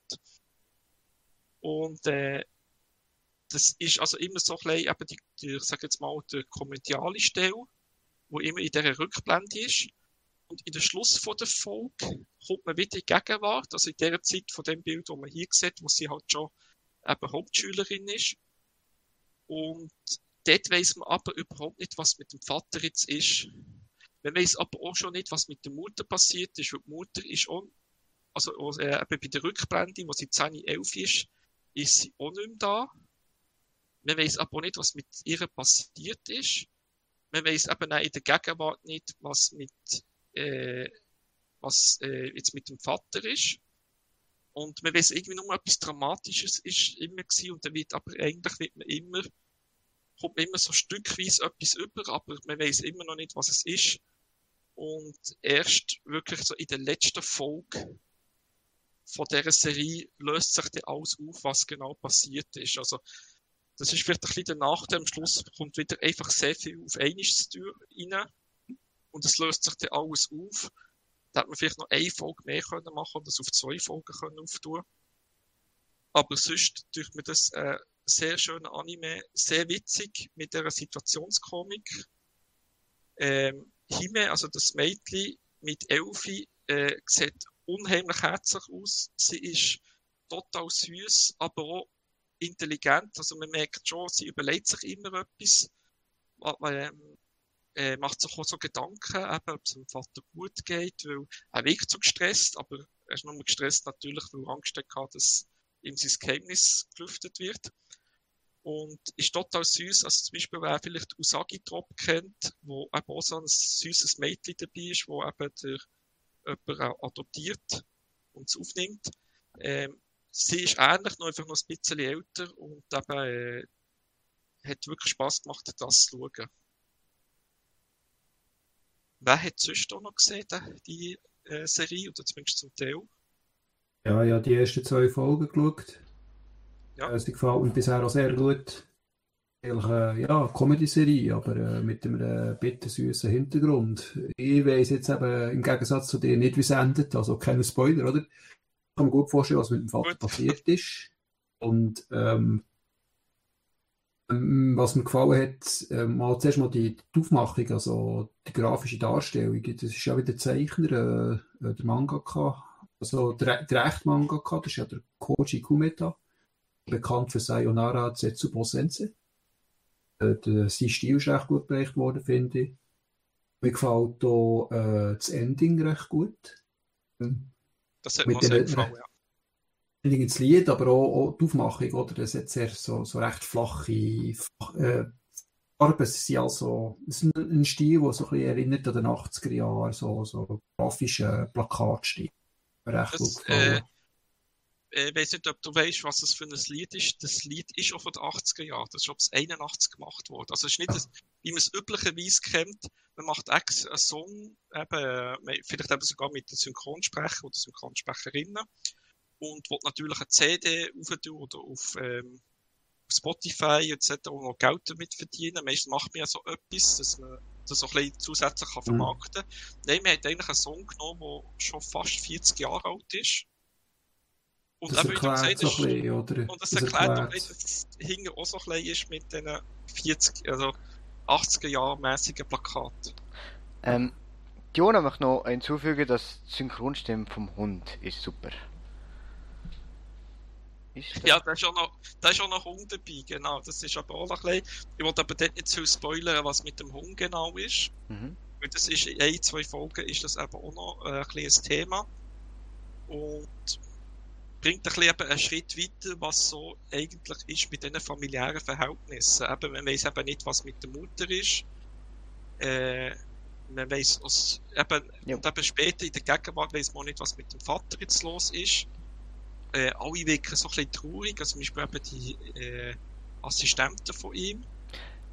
Und man weiß aber nicht so, was eben gelaufen ist. Und beim Hund ist es eben auch ein bisschen speziell, wie das mit dem Hund passiert ist. Also nicht was mit dem passiert ist, sondern wie sie zum Beispiel zu dem Hund gekommen ist. Also das Mhm. ist eben so- also wieder eine eigene Geschichte. Gut, gut. Klingt interessant, Daniel. Ist sicher auch mal auf meiner Watchlist. Und bestimmt auch ein paar Ränge höher als äh, vorher. Also kann ich wirklich nur empfehlen, mit euch zurück einer von der besten äh, Serien, was es eben in dieser Season gegeben hat. Er ist vielleicht nicht ganz so gehypt worden, wie zum Beispiel Otome Game. Mir ist jetzt übrigens eingefallen, was bei Otome Game noch war. Da hat es ja ähm, eine Liste gegeben mit den besten Pairings oder eben mit den besten Shipping Pairs. Pairs. Und ähm, ich glaube, in der Top 10 sind achtmal ist Otome Game gewesen, in den verschiedenen Konstellationen, wer mit wem jetzt könnte das Bärli bilden. Aha, das ist Shipping. Ja. Deshalb das, ist das ziemlich gehypt worden. Der ist ähm, mit euch eben wirklich einer von der best, besten Serien von der Season auch. Ist aber vielleicht nicht ganz so gehypt worden wie eben das Ottoman Game oder die eine oder die andere Serie, die wir dir vielleicht auch noch vorstellen. mhm. Aber wirklich äh, ein guter Game-Tipp und wer Slice of Life äh, gern hat, wo eben so ein bisschen Situationskomik dabei ist, aber auch nicht Angst hat, dass es eben auch ein bisschen äh, Drama dahinter ist, weil man eben nicht weiss, was genau passiert ist, dem kann ich das wirklich noch empfehlen. Oh. Ja, dann würde ich sagen, dann können wir zum nächsten gehen. Yep. Janu, wenn du gut dabei bist, kannst du gut den nächsten vorstellen. Das Mal ist es aber keine Serie, sondern ein, ähm, ein Kinofilm. Ein schöner Film. So, am Anfang gerade so eine kleine Frage. Ist es eigentlich Zufall, dass ich die beiden Netflix-Zeug bekommen habe und mit den Tiersachen drin? Ist mir nur so aufgefallen beim Filmen. Also, wir, also nein. wir, ja, man muss ja das nehmen, wo man gesehen hat, weil sonst muss ja jemand vorstellen, Ja, wo ja, das ist Wir, wir der- unterstellen da jetzt niemandem irgendwelche Fetische. Nein, genau so zu eben nicht. Also, es ist ja so, ähm, äh, Netflix präsentiert uns mit Um ein Schnurrhaar, so heißt der Film, einen weiteren Original-Netflix-Film. Er ist nicht nur ein Original-Netflix-Film, sondern ist dazu auch noch ein Original-Anime. Sprich, er hat weder Manga-Vorlage, noch eine Game-Vorlage, noch eine Light-Novel-Vorlage und, und, und. Er ist im Original entstanden. Oder? Animiert ist der Romance-Anime vom Studio Colorido. Sagt wahrscheinlich jetzt nicht viel, ist aber auch schon mit Penguin Highways das Jahr im Kino aufgefallen. Und der Regisseur ist auch nicht gerade ein Unbekannter. Er hat auch schon mal äh, für Sailor oder bereits für Sailor Moon und Evangelion geschafft. Und dann kommt ich mal zum Plot von dem Film. Das sind so ein bisschen die Informationen, die man braucht am Anfang. Äh, der Film äh, zeigt direkt am Anfang äh, die Hauptprotagonistin Mio, äh, wo ein mit ihren Familienproblemen zu kämpfen hat. Sie hasst die Welt und ähm, auf einen weiteren Versuch von der Mutter, das sie zu ihr doch kommen soll und bei ihr wohnen, haut sie äh, einfach so aus dem Nichts äh, ab. Es ist jetzt aber nicht ein Weggehen für immer oder wie man es halt sich vorstellt, wenn man abhaut, sondern wirklich nur so von dem Moment weglaufen und begegnet dort in einer Katze und erhält von dieser Katze eine Maske. Was sich damit auf, äh, auf sich hat, erfahrt man auch im Verlauf vom Film oder äh, vom Verlauf von meinem Text. Äh, neben dem ganzen Familienproblem ist Mio aber ein ganz normales Mädchen und geht wie jede andere Person in ihrem Alter noch in die Schule. Und auf dieser Schule ist sie Hals und Kopf verliebt in einen Jungen. Aber er ignoriert sie. Es ist ziemlich hart für sie. Ich komme jetzt aber schnell zurück auf die Maske. Die Maske, und das ist kein Spoiler, das ist die Handlung vom Film. Oder was man wissen muss, die, die Maske ermöglicht, dass sie sich in eine Katze verwandeln. Und so nutzt sie die Fähigkeit äh, aus, um ihrem Schwarm ein näher zu kommen und mehr über ihn zu erfahren. Was ihn beschäftigt, was seine Probleme sind, was er mag und, und, und. Äh, für äh, den Bub, für den Hinodo, ich hoffe, ich habe das richtig ausgesprochen, ist die Katze Taro wie eine gute seelische Unterstützung. Er erzählt der Katze relativ viel von seinen Problemen und und und.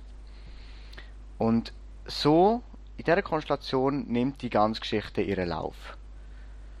Äh, in dem Film lernt man, was passieren kann, wenn man Sachen nur in sich in, in, äh, reinfrisst und mit niemandem darüber redet.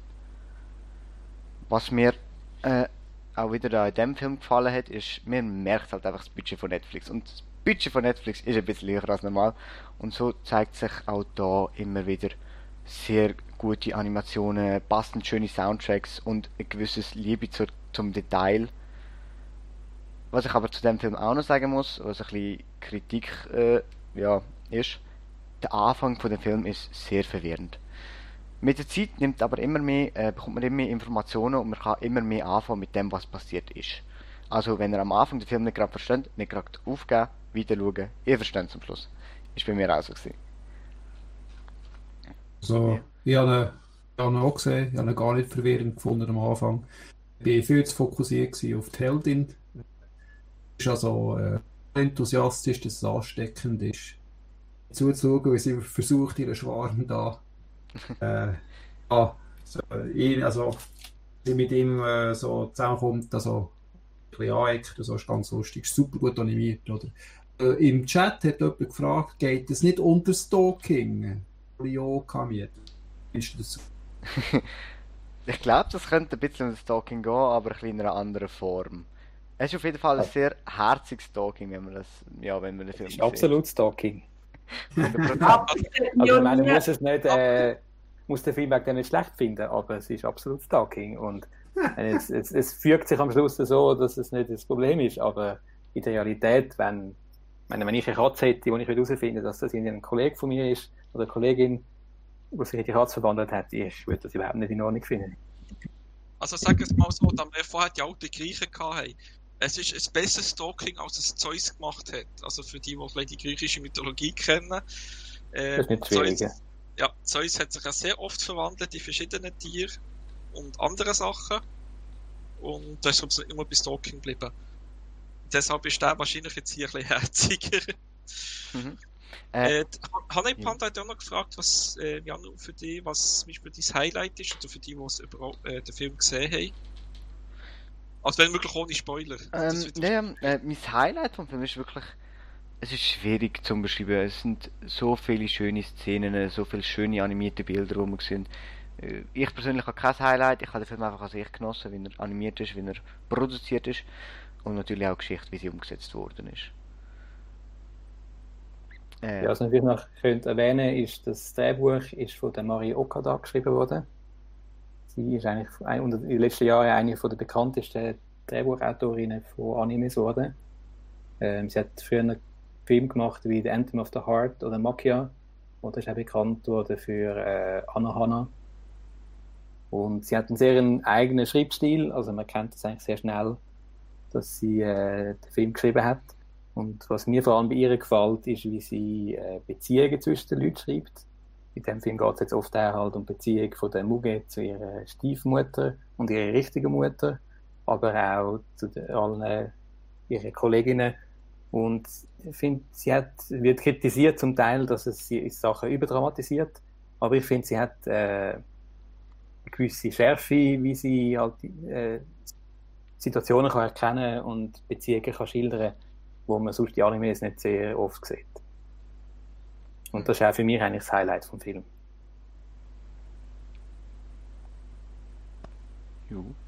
Ja, also So ich habe es selber, ich habe es selber nicht gesehen, aber ich sehe ja leider kein Netflix-Abo. Äh, wie bei BNA habe ich aber schon gesagt, es gibt einige Titel, die man langsam zu überlegen bringen, ob ich zu Netflix so investieren und das ist eben auch ähnlich, weil eben habe schon ein bisschen Trailer und so gesehen und äh, ja, er, er sieht enorm gut aus. Also eben, es ist so wirklich so ein bisschen Animationsfilm, wirklich, wo ich es eben von den ganz grossen Studios kennt, Ghibli etc so von der ähm, Detaillierungsgrad und von der Liebe, die dahinter steckt. Also da hat man schon einiges in da. Klar, eben Netflix hat auch ein bisschen das Geld. Aber ähm, man kann das Geld ja auch ähm, für schlechte Qualität ausgeben und das ist wahrscheinlich hier in dem Fall nicht der Fall. Und eben, wie gesagt, es kann sein, dass zukünftig nicht nur der Janu, sondern vielleicht auch immer den ein oder anderen Netflix-Anime wird vorstellen wenn, äh, wenn ich da eben auch ein Abo habe, das geht das zur Zeit halt bei mir nicht. Äh, Heiberan, da würde ich jetzt vorschlagen, äh, zeitgemäß äh, zum nächsten Titel zu gehen, weil wir sind ich ein bisschen sagen, ja. überziehen. Ja, wir überziehen ein bisschen, aber ähm, wir haben auch noch sehr viele interessante Titel. Ja. Der nächste kann der Adrian wieder vorstellen. Genau, wir kommen jetzt zu Princess Connect Redive. Ist ein Anime basierend auf einem Mobile Game. Ähm, kurz gesagt könnte man sagen, es ist eine Slice of Life Fantasy Kochserie. Und auf den Plot möchte ich jetzt gar nicht groß eingehen, weil der ist gar nicht so wichtig. Es ist wirklich eigentlich so ein bisschen ums, es geht ums, um den Alltag der Hauptcharaktere von diesen vier, die man jetzt sieht. Äh, und man könnte ein bisschen sagen, die vier sind eine Gruppe von Ausgestoßenen, die sich zusammenfinden, äh, eine Gourmet-Gilde gründet ähm, und dann verschiedene Abenteuer erleben und ganz viele Sachen essen. Ähm, es entsteht dann so ein bisschen wie eine gefundene Familie unter ihnen. Und sie äh, ziehen dann ein Gildenhaus ein miteinander, wo sie dann zusammenleben. Ähm, klar erkennbar ist äh, der Regisseur von der Serie, der hat, der hat vorher eine Konosuba gemacht. Und man erkennt sehr viele Elemente äh, in der Animation, äh, wie in den Charakteren, auch von, schon von Konosuba. Wo, wie, man, wie man aber kann im Vergleich sagen die Serie ist viel weniger hektisch. Es geht viel mehr um den Alltag. Es hat auch Action, aber es ist nicht äh, nie so schnell wie Konosuba. Und Charaktere, was ich bei Konosuba immer ein das Problem gefunden habe, ist, dass äh, die Charaktere nicht wirklich sympathisch sind. Und im Vergleich dazu jetzt da bei Princess Connect finde ich eigentlich alle Charaktere sind sehr liebenswürdig und äh, sehr unterhaltsam, denen zuzuschauen äh, und zu sehen, wie sie einander näher kommen. Aus dem Chat kommt Ähm. übrigens, darf ich schneller? Dem Chat Ja. Frage, ist ein Foodporn-Anime? Äh, es hat ein paar wirklich sehr gut animierte Essensszenen. Es hat auch, kann man sagen, ist die Frage, ob man das äh, als Foodporn wird. Persönliche äh, Frage, ob man das als Foodporn klassifiziert ist, dass sie Insekten essen, zum Teil auch. Äh, in dem Sinne auch sehr modern. Ähm, Aber nicht-. Aber, so, Ja. aber nicht Foodporn im Sinne von Food Wars. Also, ich weiß nicht, ob du die Serie gesehen hast, aber ähm, da ist Foodporn ja nachher beim Beschreiben vom Essen und von der Reaktion von denen, die es essen. Ja, ja, sie essen es einfach nur, ja, das Sie essen es nochmal. Also nicht die übertriebene Reaktion, wie man es bei Food, äh, soll ich wirklich sagen, weil bei Foodporn will ich sagen, nicht bei Food Wars, ich natürlich. Ja, und die Serie, es geht auch nicht nur ums Essen, sondern es hat eben sehr viel Action, es hat eine Hintergrundstory, wo Serie dann langsam wichtiger wird. Es äh, geht sehr viel auch, sie sind Adventures, halt irgendwie, sie müssen äh, Quests lösen. Aber äh, das Essen ist das, was sich so ein als äh, roter Faden durch zieht. Also, Diona hat es auch nicht so gemeint, äh, gemäß Chat, wie ähm, Shokugeki, also wie die Food Wars. Eben nicht. Und äh, und ich muss ehrlich sagen, bei Food Wars ist das eben genau der Teil, der mich ein bisschen stört. Die übertriebene Reaktion immer, wenn es Was ist das Beste? also, also ich bin eben gern, also ich bin auch so gerne Hobbykoch und Bachkoch gerne und der Hinsicht interessiert mich eher wirklich, was macht er, was kocht er, wa- was für Ideen kommt so rein und das ist das, was mir gefällt und er erklärt eben, was er jetzt da speziell gemacht hat, um noch mehr Geschmack reinzubekommen und auch die übertriebene Reaktion ist einfach das, und ich muss sagen, mach schnell weiter, ich will, ich will das nächste Gericht sehen, das er macht, also das ist aber das ist vielleicht, weil ich eben so ein Hobbykoch bin und eben gerne ein bisschen kochen. Und da hat der TK hat gefragt im Chat, äh, im Trailer kommt etwas von Idol-Musik. Das thematisch schon vor in der Serie. Ähm, ich kann mich jetzt nicht an den Trailer erinnern, aber nein, in der Serie geht es wirklich eigentlich, es ist einfach ein Isekai, also nicht, kann man diskutieren, was es genau ist, es ist eine Fantasy-Serie, ähm, es wird nicht gesungen, äh, darum jetzt nicht sicher, auf was, äh, was es sich da bezieht. Jona hat jetzt sogar geschrieben, dass äh, äh, Schwester von Jona eben der Shogugeki aufgehört hat zu schauen wegen dieser übertriebenen Reaktion und, und äh, dass euer kleiner Appetit verdorben hat. Ähm, aber wie gesagt, kann ich ein bisschen verstehen, weil mir dürfte es einfach auch ein bisschen zu stark übertrieben. Man kann es beschreiben, klar, gut, aber eben, dass es so ein bisschen edgy-mässig wird. Ja. Ja. Das ist einfach Orgasmen. Voilà, passt. Ja, Das musst du gar nicht umschreiben, oder? ja, aber eben, es ist vielleicht ein bisschen zu übertrieben aus meiner Sicht. Also, Ja. Voll. Ich habe das fast das Beste gefunden an Food Wars und bin deswegen von der letzten Staffel mega enttäuscht gewesen, weil dort einfach gar nichts mehr so vorgekommen ist, oder? Ah, da muss ich weiter schauen, weil ich glaube, erst bei Staffel 2 und 3 bin ich etwa. Also im Moment pausieren sie ja wegen Corona, aber intern, wir sind ja eigentlich bei einem anderen Anime gewesen. Genau, ja. Genau. Ja. So, ich habe eben auch die ersten drei Folgen gesehen, jetzt so vom äh, äh, Princess Connect Dive und ähm, die erste Folge hat mich noch nicht so überzeugt. Aber äh, auf, äh, auf äh, Anraten von Adrian hin habe ich doch noch zwei weitere Folgen geschaut. Ich muss sagen, ja, es ist, es ist ganz okay. Und ähm, ich bin mir eben zuerst bin nicht ganz rausgekommen, um was geht es überhaupt in diesem Anime. Also ich, ich, bin, ich bin mit der äh, Einstellung reingegangen, dass es jetzt von Anfang an so eine Art übergreifende Geschichte hat, aber das hat es eigentlich gar nicht so richtig. Und es geht tatsächlich auch mehr darum, wie sie ein bisschen so eine Gilde gründen und nachher eben, es geht um das Essen. Es ist mir einfach noch ein bisschen schräg reingekommen, dass sie auf einmal da in der Taverne sind und alle so Insekten, so ins Insektenmenü wählen. Müssen wir denken, was gibt es in dem Anime? Aber eben, es geht wirklich dort drum, oder? So Food Guild. Wenn man mit dieser Einstellung am Anime geht, dann ist es vielleicht gut. Ja, Im Chat ist gerade noch gefragt worden, wie schlimm der Fanservice ist. Und es hat leichten Fanservice, aber äh, ist sehr beschränkt und äh, ich glaube, man kann eigentlich gut ignorieren. Darum, wenn man, wenn man gar keine Toleranz hat für Fanservice, dann ist es wahrscheinlich zu viel, aber ich denke, für, im Vergleich zu anderen Serien ist es eigentlich sehr, äh, äh, sehr zurückhaltend. Ja, finde ich auch. Ich glaube, äh, zwar viel Doujinshi, oder? Aber ich meine, das, das muss man ja nicht lesen oder sehen oder kennen. Die Serie selber ist Ja. tief harmlos. Gut, bevor wir dann zum letzten Titel, den wir vorstellen kommen, noch eine kleine Frage vom Chat, von einem Titel, den wir jetzt nicht besprochen haben. Ich sage jetzt nicht den ganzen Titel, aber ich weiß, ob das englische Titel ist Caution's Heroes, ob man die zweite Staffel erwähnt. Ich muss sagen, die erste Staffel habe ich selber noch nicht gesehen. Hat einer die von euch gesehen und kann die Frage beantworten, ob er die zweite Staffel, äh, zweite Staffel haben. Ja, ich habe nur einen Teil davon gesehen und mir ist es ein bisschen zu, äh, zu gemein gewesen. Also die ersten paar Episoden sind, habe ich sehr lustig gefunden, aber es hat sich dann so ein bisschen, ein bisschen verlaufen und äh, ja, der Held ist halt einfach nicht, äh, überhaupt nicht sympathisch. Es sollte auch nicht sein, aber mir ist dann wirklich zu viel gewesen. Welche Serie jetzt?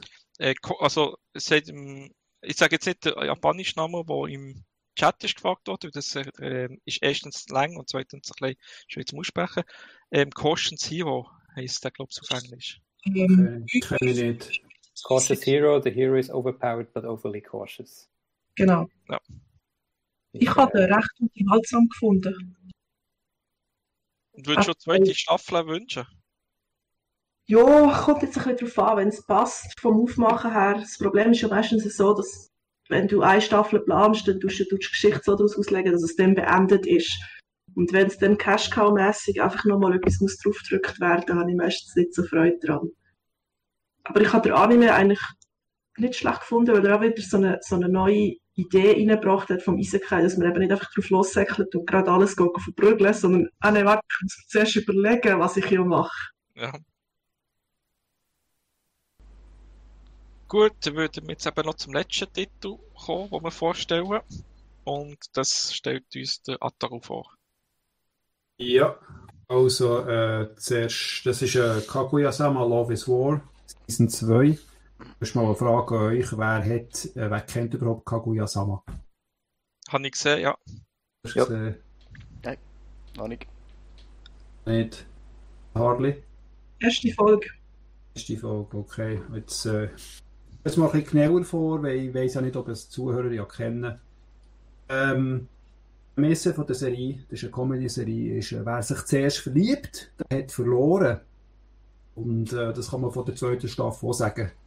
Es handelt sich also um eine Fortsetzung von der Comedy-Serie vom letzten Jahr, die äh, ziemlich erfolgreich war. Äh, die Handlung spielt äh, in einer Privatschule, äh, Söhne und Töchter von reichen Eltern.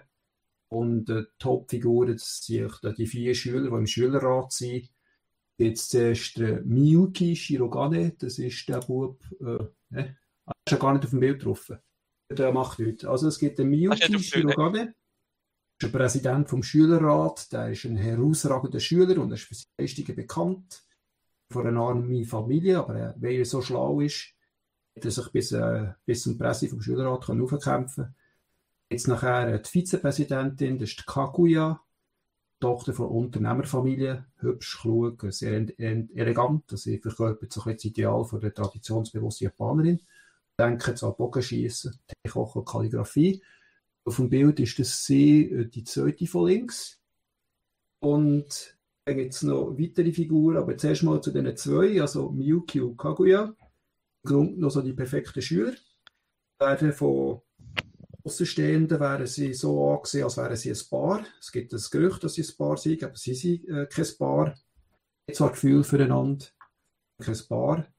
Und äh, sie wollen, dass ich, dass äh, sich zur Liebe zugesteht, aber sie können das nicht, weil äh, das Gefühl, wenn sie äh, die Liebe zugestehen, dann ist es wie eine Art Unterwerfung. Das ist ein bisschen die Prämisse.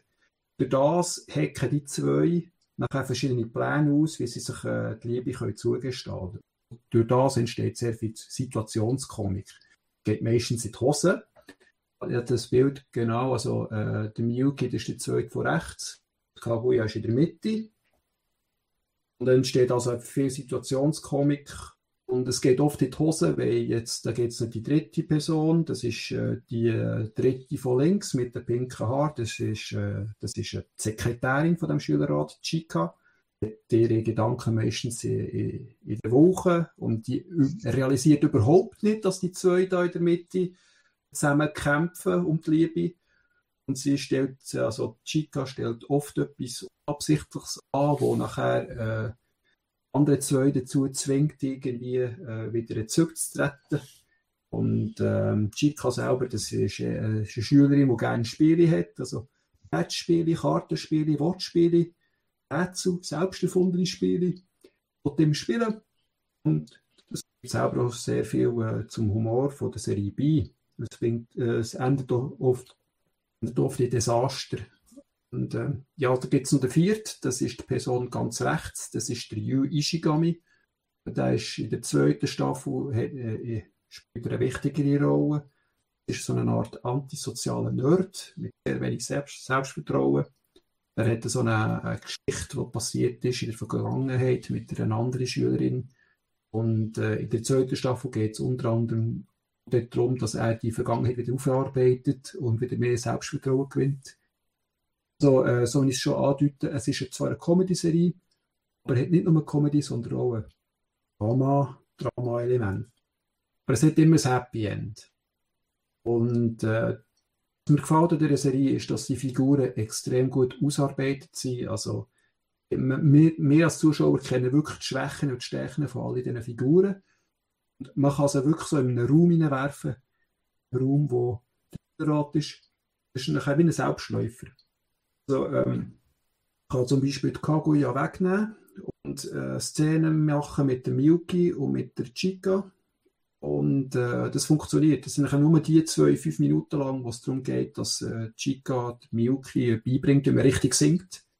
Äh, das funktioniert wirklich nur, weil die Figuren so gut geschrieben sind. So. Ja, also es ist eine sehr lustige Serie. Ähm, Humor entsteht auch darum, äh, daraus, dass äh, der Sprecher, der Erzähler von der Serie, immer so fast sarkastische Kommentare bringt. Und äh, grafisch ist die Serie auch sehr gut gemacht. Äh, von, äh, das Studio dahinter ist A1 Pictures. Die recht bekannt. Und ja, was meint ihr zuerst mal zu der Serie, bevor ich da weiterrede? Also ich finde vor allem, dass sie super gut inszeniert ist. Also man, man kann es eigentlich fast nicht beschreiben, wirklich richtig, wenn man jetzt einfach den Plot erklärt. Ähm, aber halt wie dann die Konflikte äh, umgesetzt sind im Anime, ist, äh, ist wirklich großartig. Sehr abwechslungsreich, also es werden immer, es ist sehr abstrakt zum Teil, aber es wird dann sehr einfallsreich mit, äh, mit der Symbolik, die verwendet wird. Und so das wird die Serie wirklich sehr unterhaltsam und abwechslungsreich zum Schauen. Mhm. Zu den Charakteren könnte ich auch sagen, wie ich es sehe, ist das eigentlich alles riesige Idioten. Aber es sind sehr liebenswerte Idioten. Also man kommt sie wirklich gerne über und ähm, möchte eigentlich, dass es allen gut geht. Aber sie stellen sich halt ständig selber so ein bisschen auf die Füße. Und ja, das... äh, ist super unterhaltsam zuzuschauen. Ich aber wollen sagen, genau. Also ich, ich muss dir völlig beipflichten. Ich meine, im Grunde sollen das Genies sein, also die zwei in der Mitte, also Kaguya und Shiro, äh, der Miyuki gelten als Genies, oder? Aber wenn es um, um, um das Thema Liebe geht, sind sie also völlig naiv, völlig Trottel, oder? Und wie sie sich auch benehmen, also gegenseitig versuchen, so Fallen zu stellen und dass es nachher in die Hose geht. Das ist einfach sehr, sehr herzig zuzuschauen. Und sie sind wirklich Trottel, aber man hat sie gern, oder? Genau, das ist ja das, ein bisschen, was dazu kommt. Aber der Honey Panda war vielleicht am Anfang noch verwirrt gewesen. Ich weiß nicht, ob das aufgelöst ist, wenn wir das zweite Bild haben. Aber eben, es geht um eigentlich die Liebe zwischen der Kaguya, das ist die mit den schwarzen Haaren und roten Augen und mit dem ähm, Haartuch, das rote. Und dem äh, und mit dem eben Sch Schülersprecher, das ist der mit den hellen Haaren, der äh, von unserer Sicht rechts von ihr ist. Der Miyuki. Also vielleicht, das ist nicht mit, äh, eben zuerst gemeint, das sind zwischen zwei Männern. Nein, nein, das ist eben, äh, ein Mann und Frau. Beide eben hochintelligent, ähm, wirklich die zwei besten Wohl vom Jahrgang, äh, bei der schulischen Leistung. Und in der ersten Staffel hat man es vielleicht noch ein bisschen mehr gemerkt, aber in der zweiten auch noch ein bisschen. Also sie probieren, besonders in der ersten Staffel, äh, dass der andere ein Geständnis macht. Eben das, äh, die Grundidee ist einfach so, wenn man sich gesteht, hat man Gefühl gestanden und der andere hat Macht über dich. Weil der kann ja machen, was du willst, weil du bist ja verliebt nach dem Motto. Und deshalb probieren sie mit ihrem Intellekt den anderen zu einem Geständnis zu führen. Und der andere probiert, ein Konto zu machen. Und, äh, und so geht's eben so ein kleines Hin und Her. Und, äh, und ja, deshalb ist, ist es wirklich witzig gemacht. Der ähm, äh, Chica ist eben vielleicht eben nicht die unbedingt intelligenteste, aber kommt irgendwie komischerweise gleich in die Schule mit äh, eine Klasse weiter etc. Nicht blöd, weil sie kommt immer mit Spielen daher. Also sie entwickelt selber Spiele, wo sie nachher eigentlich im Grunde genommen Gewinnerin ist, weil sie beschießt. sie, sie, sie, sie, tut immer so ein bisschen doof, aber dabei ist sie recht schlau, oder? Ja. Jede, jede von diesen Figuren ist ziemlich gut äh, ausgebaut. Äh, es liegt eben mehr dahinter als auf den ersten Blick, wenn man sie sieht. Ja. Und sehr viele Details in der Serie. Also, oft extrem viel ab in einer Folge, dass man zum Teil wirklich muss pausieren muss, um nochmal zu überlegen, was ist jetzt gerade passiert, oder? Gemacht, ja, noch ja, also eben, das hat mir auch sehr gefallen, schon die erste Staffel, die zweite genauso. Also, ähm, ist immer wieder ein bisschen chaotisch, aber sehr viel Situationskomik dahinter. einfach nur, weil sie eben nie gegenseitig liebig stehen Aber eben, es geht nicht nur um das, es geht ja auch um süchtige, sagen wir mal, Slice of Life Themen in der Schule. Eben Ishigami, das ist eben der, äh, die Person mit dem Kopfhörer ganz rechts. Da gibt es eine Folge, die so ein bisschen dramatischer ist. Eben nachher kommen die, äh, gibt's auch Folgen, wo die zwei ganz links sind, also die mit der Brille und die braunhaarige kleine Mädchen. Hm, das ist die äh, neue. Das ist die, die eben der, äh, in der zweiten Staffel ein kleiner kommt, wo jetzt viel Spoiler dazu. Aber auch sie passt wieder auch super in, in die ganze Gemeinschaft rein, weil eben, äh, auch sie hat eigentlich eben, ist intelligent, aber irgendwie auch wieder ein verpeilt, wenn es um gewisse Themen geht. Und damit wird es einfach ein riesen chaotisches, aber sehr lustiges äh, äh, Anime, wo man aus meiner Sicht wirklich muss sehen, wenn man wirklich so ein bisschen auf Comedy geht, äh, wirklich gern hat. Opening ist schon sehr wieder äh, ein richtiger Ohrenwurm. Das ist, vom, äh, der, das ist ein Sänger, der heißt Masayuki Suzuki. Er singt eigentlich schon seit den späten 70er und ist 60 so, das macht schon ein das Opening ein bisschen anders als so die üblichen Anime-Openings, die man kennt, wo sie ja meistens so ein bisschen, ja, oft so Idol-Sängerinnen sind oder so Punk-Rock angehauchte äh, Songs gespielt werden.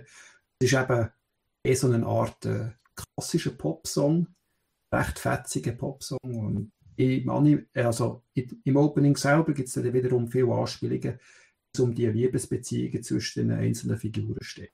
Ja. Kann ich wirklich empfehlen. Wer jetzt den Anime also noch nicht gesehen hat, würde ich sagen, lohnt es sich mal sicher die erste von der ersten Staffel zu sehen. Dann könnte man theoretisch in die zweite Staffel einsteigen.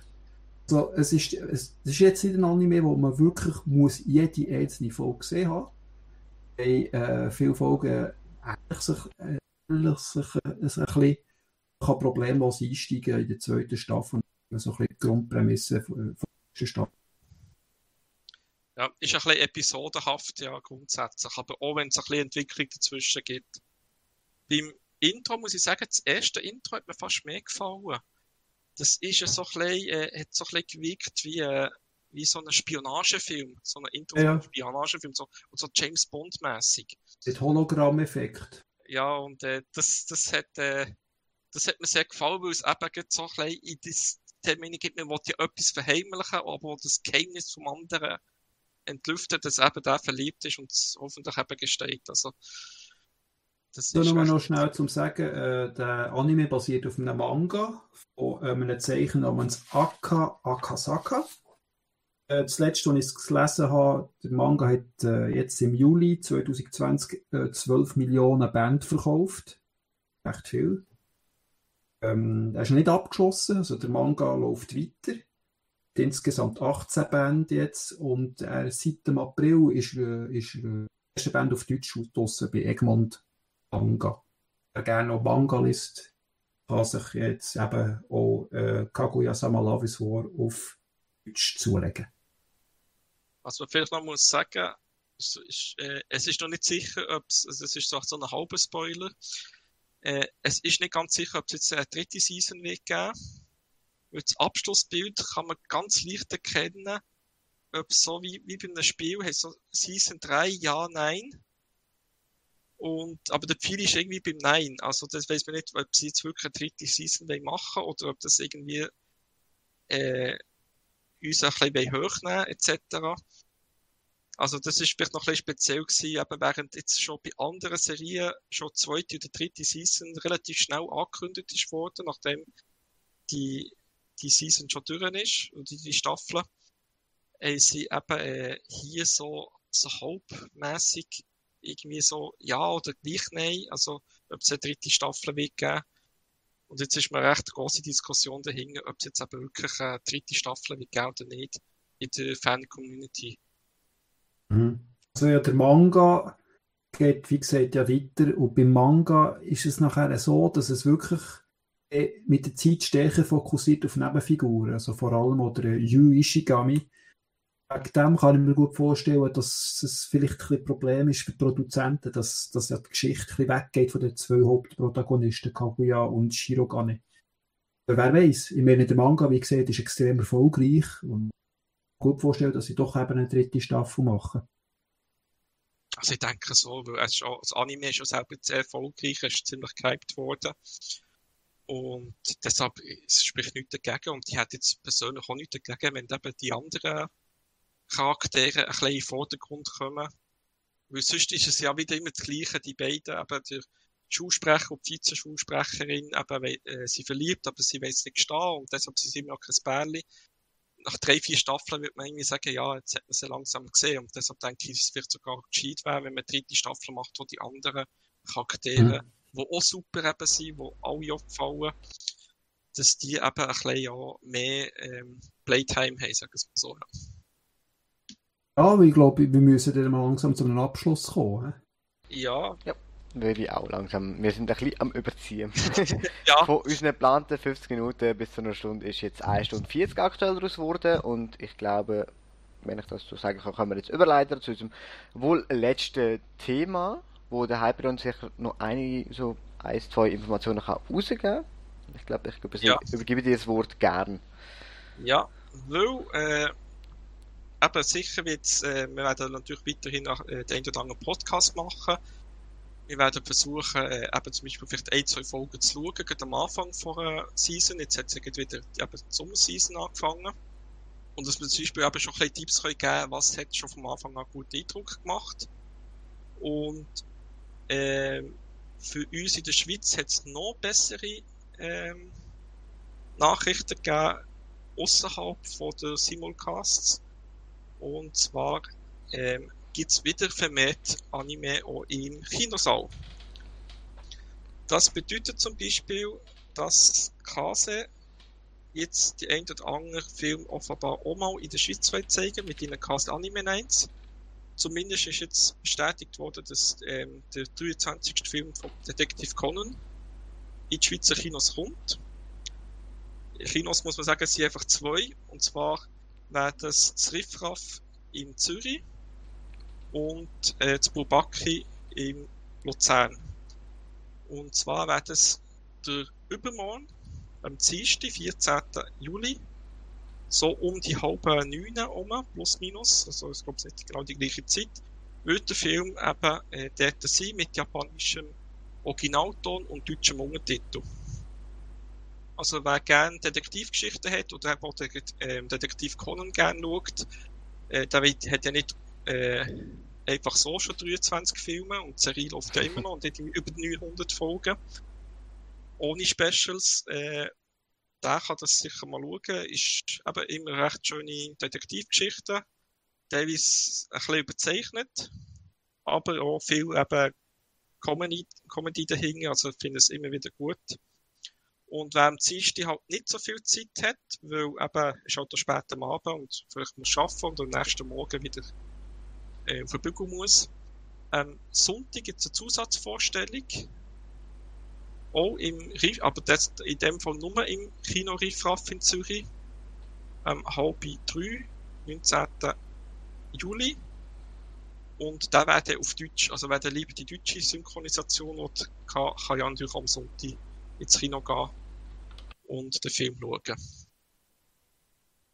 Zusätzlich haben sie im Kino Houdini in Zürich und wieder mal im Bubaki in Luzern, sind immer so ein bisschen die gleichen Kinos, haben sie mehrere Ghibli-Filme angekündigt, die sie jetzt am Kino werden zeigen, so im Vier-Wochen-Takt, wenn ich es richtig ausgerechnet habe.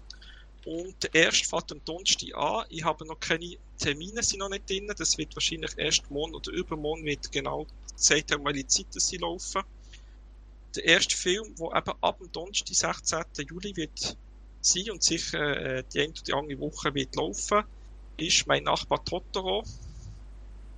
Und äh, da muss ich über den Film wahrscheinlich nicht viel erklären. Ich denke, Totoro ist äh, für Anime-Fans sicher auch ein ziemlicher Begriff. Und wenn er noch nicht gesehen hat oder eben noch nicht im Kino gesehen hat und das wirklich mal hat wollen, mal so mit Kino-Feeling, kann ich das auch empfehlen, äh, dass der, äh, der eben auch zu schauen, entweder in Zürich oder in Luzern. Und aus letztes haben wir diesen Monat noch etwas, und zwar ähm, My Hero Academia. Das ist etwas, was der Janu organisiert im Stadtkino Luzern. Das ist genau am gleichen Ort, wo das Bubaki ist in Luzern. Äh, ich habe gehört, der Sonntag ist am 26. ist schon ausverkauft gewesen, oder? Korrekt, deshalb gibt es eine ja. Zusatzvorstellung am 25. um genau die gleiche Zeit am Eis. 13 Uhr noch, genau, auch im Stadtkino, kann ich genau. mal davon aus. Ja. Also, wer My Hero Academia gerne schaut und der Kino auch mit Kinofilmen will, also im Kinosaal will schauen, mit dem ganzen Feeling, ähm, da kann man das nur empfehlen. Ich war bei dem ersten Event vor der Corona-Krise. Das war ein Konosuba-Film.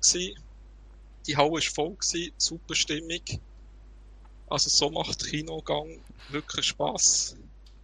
Und äh, also ist einfach geil, wenn einfach ein bisschen mehr Leute dort sind. Also das mhm. ist einfach immer geiler, weil ehrlich gesagt, ich, ich schaue natürlich auch andere Sachen, also Realfilme etc. im Kino. Und wenn ich zwar schon in der ersten Woche bin, am Freitag und am Samstag in der ersten Woche bin schauen, klar, ich schaue halt lieber Originalton mit Untertiteln, aber gleich, wenn der in einem Kinosaal, wo 100 Plätze hat und es sind 15 Nasen da, ähm, ist es halt, sagen wir mal, vom Stimmung halt nicht so geil, wie wenn eben alle 100 Sitzplätze einfach voll sind und deshalb ist das wirklich geil. Und ich hoffe, der Samstag wird auch sehr gut ausverkauft, also ausverkauft oder zumindest fast ausverkauft sein. Ähm, da muss ich noch nachschauen, aber ja, wir sind auf einem guten Weg. Wichtig ist äh, für die zwei Vorstellungen, was ich erwähnen möchte, er läuft auf Deutsch Tab. Sprich synchronisiert. Aus dem Grund, lizenztechnisch, gebe es mir halt nur so. Das ist wichtig zu erwähnen. Er läuft auf Deutsch Tab. Ja, aber ich denke, wenn man My Hero Academia Fan ist, äh, ja. und vielleicht eben lieb, zwar lieber auf Originalton ist, also eben, wie gesagt, Kinofeeling ist immer etwas Spezielles, wenn wirklich der Saal voll ist, da kann man sich sicher da auf Deutsch nehmen. Genau. Und wenn man es lieber auf Deutsch schaut, umso besser. Und ähm, wie gesagt, wenn man Termine jetzt nicht aufgeschrieben hat und man ein bisschen schnell war, kann ich äh, nur empfehlen, geht mal zum Beispiel auf Little Akiba also ähm, Internetseite littleakiba.ch, alles zusammengeschrieben, also Little Akiba.